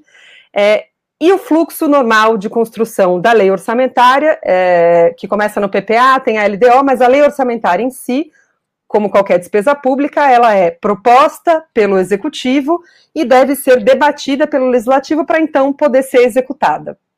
O que acontece na prática é que isso deve, na verdade, ainda na teoria, isso deveria valer tanto para o orçamento geral, que é votado no final do ano, quanto para aquilo que acontece durante o ano, que são as aberturas de créditos adicionais. O que, que isso quer dizer? O orçamento ele é construído a partir da expectativa de arrecadação do ano seguinte. É óbvio que há variação do que se espera e muitas vezes é necessário fazer rearranjos daquilo que se programou. Segundo a Constituição Estadual, assim como a Constituição Federal, esses remanejamentos também deveriam passar pela Assembleia. O que está acontecendo na prática é, todo ano, as assembleias, isso não é só no caso do Estado de São Paulo, isso acontece no país todo, as assembleias aprovam a lei orçamentária, inserindo ali um dispositivo que permite que o governo distribua ao longo do ano até 17% do orçamento sem passar pela Assembleia. Isso quer dizer que o governo passa a ter autonomia para distribuir e redistribuir até 17% do nosso orçamento a portas fechadas. Isso quer dizer, isso não vai a público, isso não tramita na Assembleia e isso fica é, ali em decisões de gabinetes. Para a gente ter ideia de, de montantes de valores, é, se a gente olha na projeção da lei orçamentária de 2021, a gente está falando de 41,8 bilhões de reais que a Assembleia está reservando para que o governo redistribua como ele bem entender. É, isso equivale a 42 vezes tudo que é destinado para cultura no estado de São Paulo, a um orçamento e meio da área da saúde, a 46 vezes o que é destinado para assistência social, ou seja, é um cheque em branco de uma magnitude enorme que a Assembleia tem optado por entregar para o governo do Estado.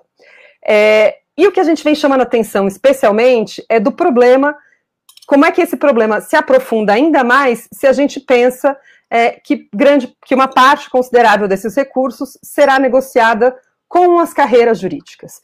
Isso será negociado a portas fechadas com as instituições que deveriam fiscalizar, processar e julgar uh, o próprio governo.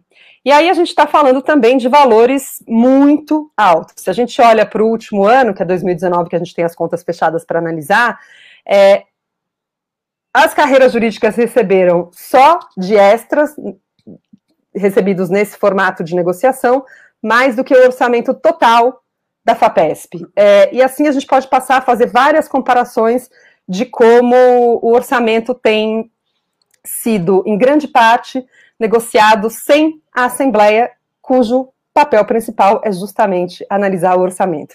Falei aqui super rápido várias coisas, acho que é um primeiro, primeiro mas momento. é claro, eu passo, passo a palavra para a Lu, porque a Lu tem, tem que sair já já, né, Lu? É, é, foi então, um bom resumo, Luciana, um bom resumo. E para deixar claro, então, isso foi uma decisão é, nessa madrugada aqui em São Paulo, para o governo de São Paulo, certo? Recursos do governo de São Paulo, ela já é definitiva ou ainda há margem aí para a sociedade uh, reagir a essa possibilidade? E por que os uh, deputados estaduais de São Paulo aceitaram entregar de bandeja, porque a gente sabe que os deputados querem ter também esse poder nas mãos, né? Eh, para eh, definir para onde vai o dinheiro. Por que eles entregaram isso é, para o governo estadual? Luciana, na verdade, isso é uma praxe. Isso tem acontecido todos os anos. É, e o que a gente está tentando fazer, inclusive a gente fez um videozinho de três minutos, que é uma animação é, que apresenta esse fluxo de recursos e quais são os erros. Eu até compartilho aqui no chat já já. É, isso tem sido uma praxe, e o que a gente está tentando com essa campanha que o Justa lançou junto com a Iniciativa Negra é chamar a atenção para essa questão. E, e, é muito importante que a gente compreenda que, assim, sobretudo deputados de primeira legislatura, às vezes nem estão se dando conta do tamanho do problema que isso representa, do tamanho do poder que se está decidindo entregar. E como eu disse, isso é uma realidade no país todo. A gente, tá, ao mesmo tempo que a gente está discutindo São Paulo, a gente também está discutindo a Bahia é, com essa campanha. Na Bahia, o percentual é de 30% do orçamento. Ou seja, o que a gente está buscando com o Justa é, just, é, é, é precisamente trazer à luz e chamar a atenção para o fato de que, gente, ó, a gente tem um baita de um problema aqui, não só em termos orçamentários, mas em termos de é, divisão dos poderes, né, de separação dos poderes, a gente a ter o governo negociando a portas fechadas distribuição de recursos públicos com quem devia fiscalizar e processar o próprio governo, é, a gente está aniquilando o desenho de freios e contrapesos que deveria prevalecer. É, acho que é um pouco isso. Sim, sim, claro. É, ou seja, o, o, governo, ao invés de ter que discutir com o, o, o Congresso, o, minto, a Assembleia, olha, vamos gastar tal coisa, destinar tal eh, recurso para tal área, tal, não, ele, você está dando 17% no caso de São Paulo e 30% do orçamento no caso da Bahia, para que o governador decida a seu bel prazer onde é que ele vai colocar esse dinheiro, sem ter que discutir com ninguém. E é muito dinheiro, né? É, é muito dinheiro mesmo. Se a gente vamos, vamos aqui olhar em tempos de pandemia do que, que a gente está falando, né?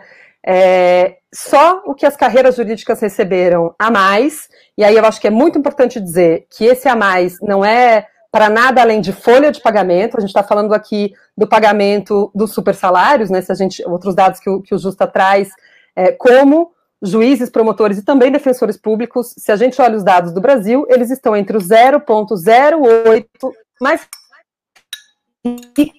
país é, remunerados com recurso público. Ou seja, existe uma estrutura remuneratória do sistema de justiça que cria um sistema de dependência desse tipo de negociação e que representa um rombo, não só um, um problema para o nosso desenho democrático, mas também um problema para o nosso orçamento. Então, só recapitulando só para extras, só de extras no ano passado, para pagamento desses super salários, é, as carreiras jurídicas do Estado de São Paulo receberam 1,33 bilhão de reais. Isso é oito vezes o, o, o, orçamento da TV Cultura. É, em tempos de pandemia, isso é 29 vezes o orçamento do Hospital das Clínicas de Marília, 4,4 vezes o orçamento do Hospital das Clínicas de Botucatu, duas vezes e meia o Hospital das Clínicas do, de Ribeirão Preto, ou seja, se a gente juntar uma série de outros elementos de fundamental importância para o funcionamento do Estado, a gente pode empilhar todas essas áreas que a gente ainda não chega no orçamento que essas carreiras estão recebendo só de extras. É, e isso precisa se tornar um debate público. A gente precisa poder falar sobre isso, porque de fato afeta a vida de todos nós. Luciana, quando eu li esse. Ontem eu li um, um documento que o Marona me mandou sobre isso, e assim, foi uma coisa que me chocou essa história de dinheiro é, para a justiça distribuído a portas fechadas. É, governador resolve, ele faz e tudo bem, ninguém nem fala sobre isso. Mais do que um problema de é, do dinheiro ir para uma carreira que já para um setor que já tem um bom salário, tudo isso, a gente podia até falar disso. Mas o que mais me preocupa é e a transparência disso quando essa justiça tiver que avaliar um mal feito do Estado. Não, e, e, e acho que tem, tem um outro elemento é, que está visível, porque é isso, né? O sistema de justiça, assim como. A gente está aqui falando de coisas muito complexas, né? A gente está falando de orçamento público, de relação entre os poderes, de funcionamento do Estado e de sistema de justiça. É tudo muito construído para não ser compreendido. Eu brinco que o sistema de justiça é, é, aquele sistema que fala uma língua que ninguém entende e que segue procedimentos absolutamente misteriosos para a maioria da população. Especificamente com relação a isso, é, tem algo que tá, tá, ainda está invisível essas carreiras jurídicas, elas estão em permanente processos eleitorais, que não são públicos, que não são conhecidos pelas, não são conhecidos pelas pessoas, mas que geram compromissos políticos de gestão da nossa justiça. E aí a gente tem que se perguntar quais são os tipos de promessa de campanhas capazes de arregimentar votos o suficientes para ganhar eleições nessas instituições. E qual é a conta que muitas vezes as promessas corporativas geram e como é que se porta uma gestão que passa a priorizar a, a atração de mais recursos. Do outro lado dessa moeda, eu vou usar aqui um exemplo de uma ferramenta, de um instrumento jurídico que a gente sai da faculdade de direito sem saber que existe, que é a suspensão de segurança, que é o poder que o presidente do tribunal tem de sozinho suspender efeitos de decisões judiciais que contrariem o poder público. E o Justa também faz, de outro lado, essa análise de, bom, como é que, como é que é, o presidente do tribunal, por exemplo, que muitas vezes está ali na negociação de orçamento, como aqui no caso de São Paulo, vários cortes, dias antes do orçamento entrar em votação, o governo do estado encaminha um pedido de mais 300 milhões para o tribunal e consegue. É, como é que, de outro lado, os, a presidência dos tribunais tem se comportado diante de pedidos de suspensão de segurança apresentados por esse governo? Ou seja, a gente tem dois atores é, com poderes que deveriam ser absolutamente separados que se juntam nessas mesas de negociações. E chama muito a atenção é, de que forma esse mecanismo tem sido exercido. Vou dar dois exemplos de Bahia e São Paulo só na pandemia. É, a decisão judicial que previu que o governo do estado e a prefeitura de São Paulo fornecessem merendas para as crianças, mesmo durante o fechamento das escolas durante a pandemia, foi suspensa pelo presidente do tribunal é, num processo como esse. Na Bahia, a gente teve um caso muito semelhante com a decisão judicial que proibia o corte do fornecimento de água durante o período da, da, da pandemia. A pedido do, do, do Estado, o, a presidência do tribunal também suspende os efeitos dessa decisão. Ou seja, a gente tem que olhar para isso, e é isso que o Justa está tentando fazer, e, e, a gente usa muito o, o recurso da animação para, de fato, desenhar o que está acontecendo, para mostrar, gente, nós, nós temos aqui um desenho institucional é, muito propenso a gerar desvios dessa natureza. Então, é fundamental que a gente passe a olhar para isso com mais atenção. Quer dizer, não em, é, é simplista dizer isso, mas poderia se ter muito mais dinheiro para acudir o social, para manter alguns projetos durante uma pandemia, inclusive, mas não tem porque o dinheiro está em outro lugar. Sim, é, eu vou até que. Deixa eu só abrir aqui um, um, dado do Justa. A gente tem um relatório do orçamento dos últimos. É, de todos os de 2013 a 2018 é, dos gastos de São Paulo. Primeiro, só, só um passo atrás, é, em, em, diálogo com, com a sua pergunta, a força política na disputa orçamentária que essas carreiras jurídicas têm tido é, se vê em comparações simples. O orçamento, do, o orçamento geral do Estado de São Paulo, entre 2013 e 2019, ele cresceu 30,4%. Ou seja, em todo esse período, o orçamento geral do Estado cresceu 30%. As carreiras jurídicas, no mesmo período, tiveram um crescimento muito maior. É, o Tribunal de Justiça cresceu 52%, o Ministério Público 57%, a Defensoria Pública 47%, ou seja, essas carreiras estão sendo priorizadas na distribuição orçamentária de uma maneira muito, muito, muito evidente. E se a gente juntar é, só o que o Tribunal de Justiça recebeu em 2019, se a gente juntar tudo que foi destinado assistência social, habitação, saneamento, direitos da cidadania, trabalho, ciência, tecnologia e várias outras áreas, é, a gente não consegue alcançar o orçamento que foi só para o tribunal, que por sua vez gasta 80% do seu orçamento só com folhas de pagamento. Então, há de fato uma equação que precisa ser revista para que a gente tenta, tente trazer algum respiro democrático para essa equação. Mas, Sim, então, otimizar então, o recursos, eu, eu, né? É, em poucas existe um desenho, uma intenção de, de, de, de fortalecer a carreira judiciária. Então, qual é essa intenção do governo?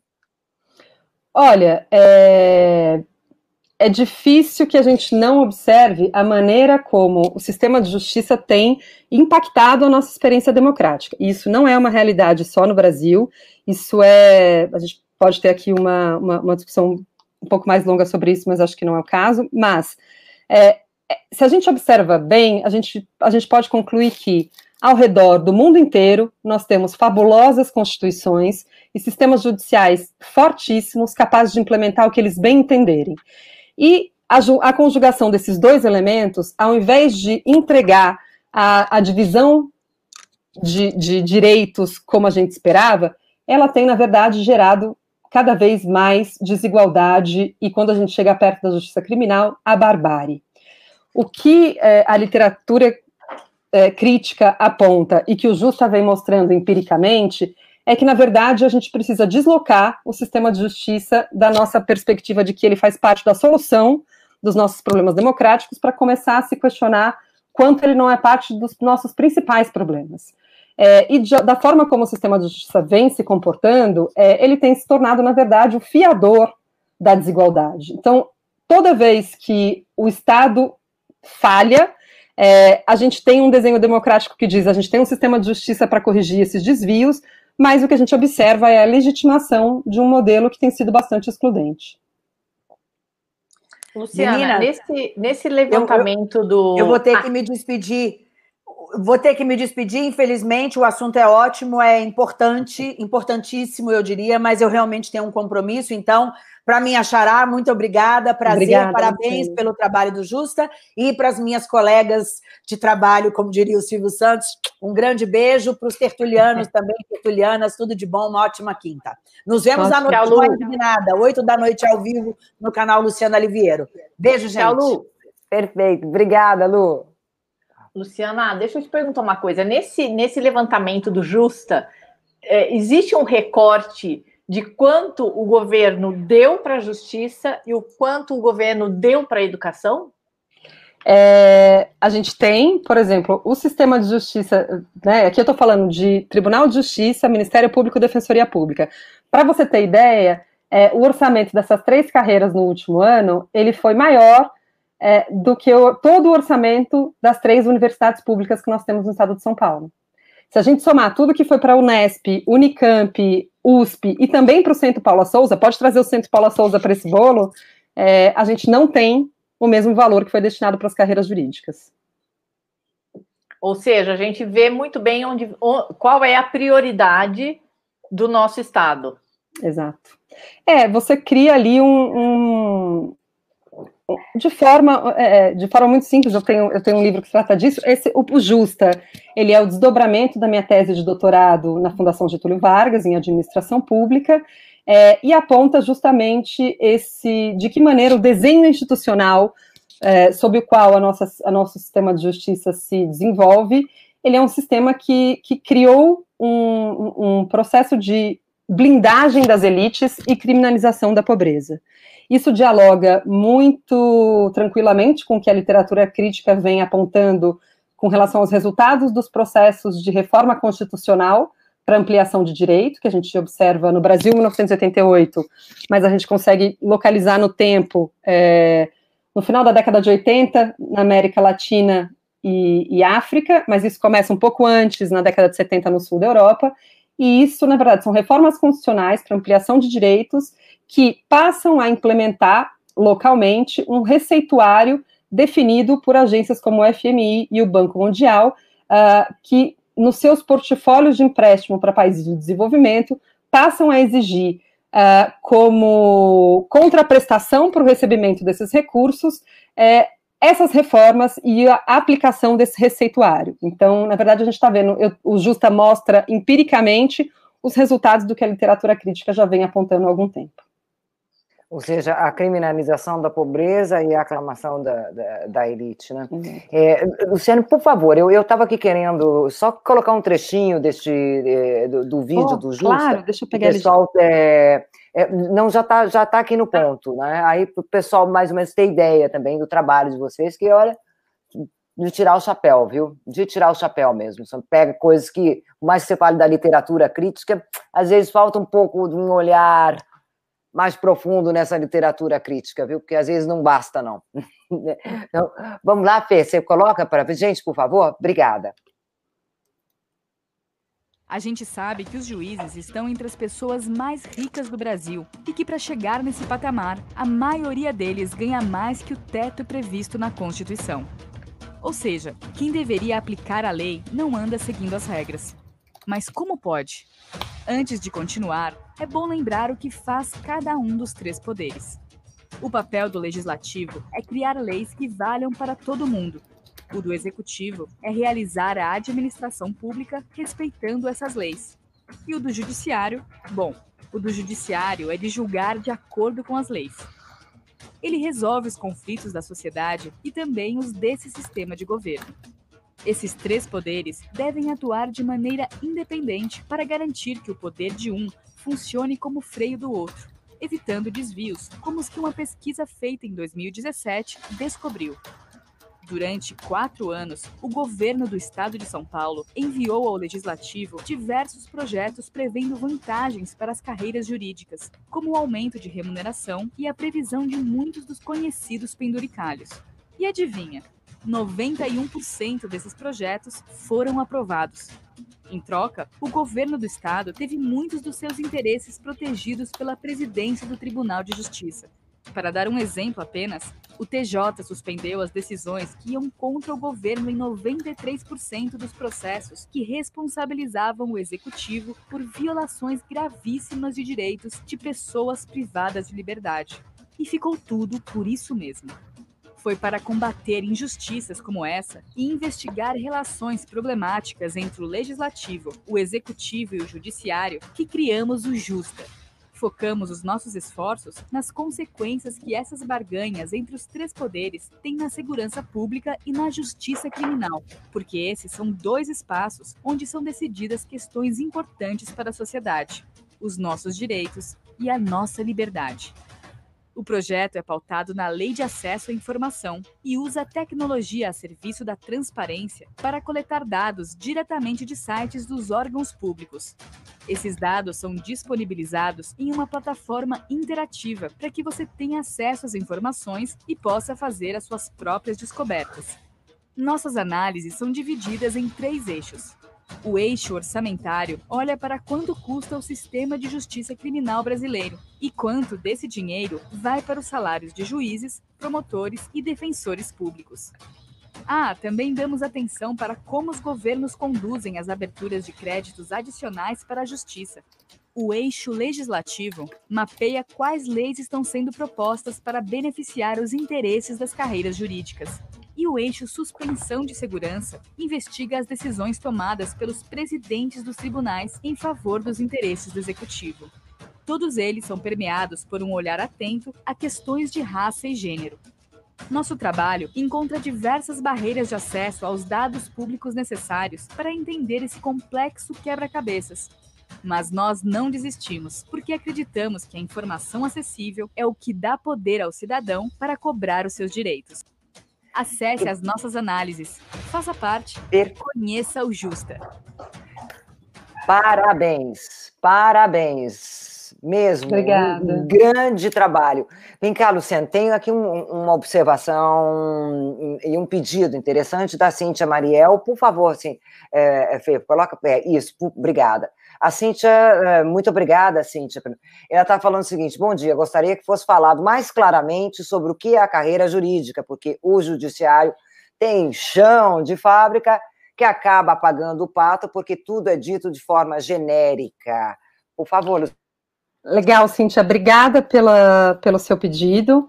É, quando eu falo de quem está nesses 0,08% mais ricos, de fato eu estou falando de juízes, promotores e defensores públicos, procuradores e, e as carreiras jurídicas é, que efetivamente aplicam ali o direito dentro da estrutura do Estado. É, mas há também, sim, os servidores das instituições de justiça é, que eu entendo que estão num patamar muito diferente desses dos juízes, promotores e defensores, mas que, quando a gente olha o desenho institucional, e é isso que o Justa está fazendo, né? A gente não está aqui olhando para um ou outro gestor, a gente está olhando para um modelo democrático, para o desenho democrático, não só no Brasil, mas também fora dele. É, o que a gente observa no Brasil, e aí eu, eu, sugiro o trabalho de um pesquisador chamado Luciano da Ross, ele aponta o peso do orçamento, do, do, do orçamento das folhas de pagamento dos servidores das carreiras jurídicas, ou seja, esse que, que a Cintia está chamando de chão de fábrica, é, ele é muito maior do que em todos os outros países analisados e dos quais a gente tem dados. Seja porque a nossa justiça tem muito mais servidores por juiz do que as, as justiças de outros países, ou seja, na verdade, o juiz trabalha é, com muito mais apoio aqui do que em outros países, mas também dentro da nossa estrutura de pagamentos do, do, do Estado, a gente observa que acima de 8 mil reais, a gente só tem, a gente não tem nem 10% dos servidores públicos de nível superior no Estado. E nas carreiras jurídicas, mesmo o chão de fábrica, é, tem uma realidade funcional diferente dos outros carreiras, das outras carreiras públicas. Então, sim, a Cintia está coberta de razão há uma diferença muito grande dentro dessas instituições entre quem, quem foi aprovado como juiz, promotor ou, ou algo dessa natureza, e quem está no serviço ali cartorial, no serviço do dia a dia. É, e a gente também tem os níveis intermediários aqui de, de cargos uh, técnicos dentro dessa estrutura. Mas dentro do funcionamento do Estado, essas carreiras ainda têm uma, uma situação diferenciada com relação às outras, seja quando a gente olha para o Brasil, seja quando a gente olha para os patamares comparativos internacionais. Muito bom. Perfeito. Olha, Luciano, muito, pelo que eu entendi, então é uma, mais ou menos uma não, mão lava a outra, né? Uma troca meio que, sabe? É, é são favores, a circulação né? das elites políticas, jurídicas Exato. e econômicas, sim. Hum. Luciana, Muito. e aí a gente cai no nosso velho problema, que a gente até falou com o Manfred aqui, que ninguém fala sobre isso, né? É um tabu mostrar a realidade do que acontece nos governos federal, estadual e municipal, né? Você, o Justa está aí batalhando, é, mas eu duvido que ele tenha muito espaço em muitas plataformas de, de mídia, é, olha, no começo a gente teve uma surpresa muito boa. Como a, como a gente também está falando de alguns temas que são uma novidade, ainda há um espaço. É, mas é uma batalha árdua. Muitas vezes a gente busca o reconhecimento internacional para conseguir refletir aqui dentro esse espaço. E estamos aí, começando, mas com, com muita disposição para essa briga boa que acho que a gente precisa travar. Muito, muito. Essas muito. informações precisam chegar na população, né? A gente precisa. Esse papo de falar, ah, eu não gosto de política, dá nisso, né? Dá nesse círculo vicioso de séculos e séculos, e a gente vai continuando na Casa Grande sem zala. Enfim, Exato. parabéns pelo trabalho, porque ele é muito maravilhoso. Parabéns mesmo, Luciana. Olha, espero... Obrigada, TV Democracia, pela, é. pelo espaço que, que dá para esses debates. Muito bem-vindo à TV Democracia. Volte. A gente que agradece. tá. Muito obrigada, Luciana. Olha, Bom gente, dia, pessoal. Tá aí, olha, justa.org.br, tá? É um trabalho deles maravilhoso mesmo, de estudo, de pesquisa ali, de, de encontrar agulha no palheiro, né? Que não é, que não é simples, não. Obrigada, Lu. Parabéns. Obrigada, Lu. Até a próxima. É então, isso, gente. É um recorte do nosso país desde que foi descoberto, né? Não muda nada. Perfeito. Maria, então, olha, hoje por hoje a gente fica por aqui, gente. Fica por aqui. nos acompanhando, dando o seu like, o apoio é muito importante para a gente, porque realmente, como, como a gente estava conversando também com, com o Rafael Brusa, jornalismo a gente não faz sozinho, né? A gente, a gente faz por pelo envolvimento, a informação né, para todas as pessoas também que estão nos apoiando e tudo mais. Né? Gente, beijo Gente, enorme. Boa tarde, até amanhã e fiquem em casa, por favor. É mesmo. Fiquem em casa, né? Isso mesmo, gente. Beijo Tchau, gente. enorme. Até amanhã. Bom. Tchau a tutti.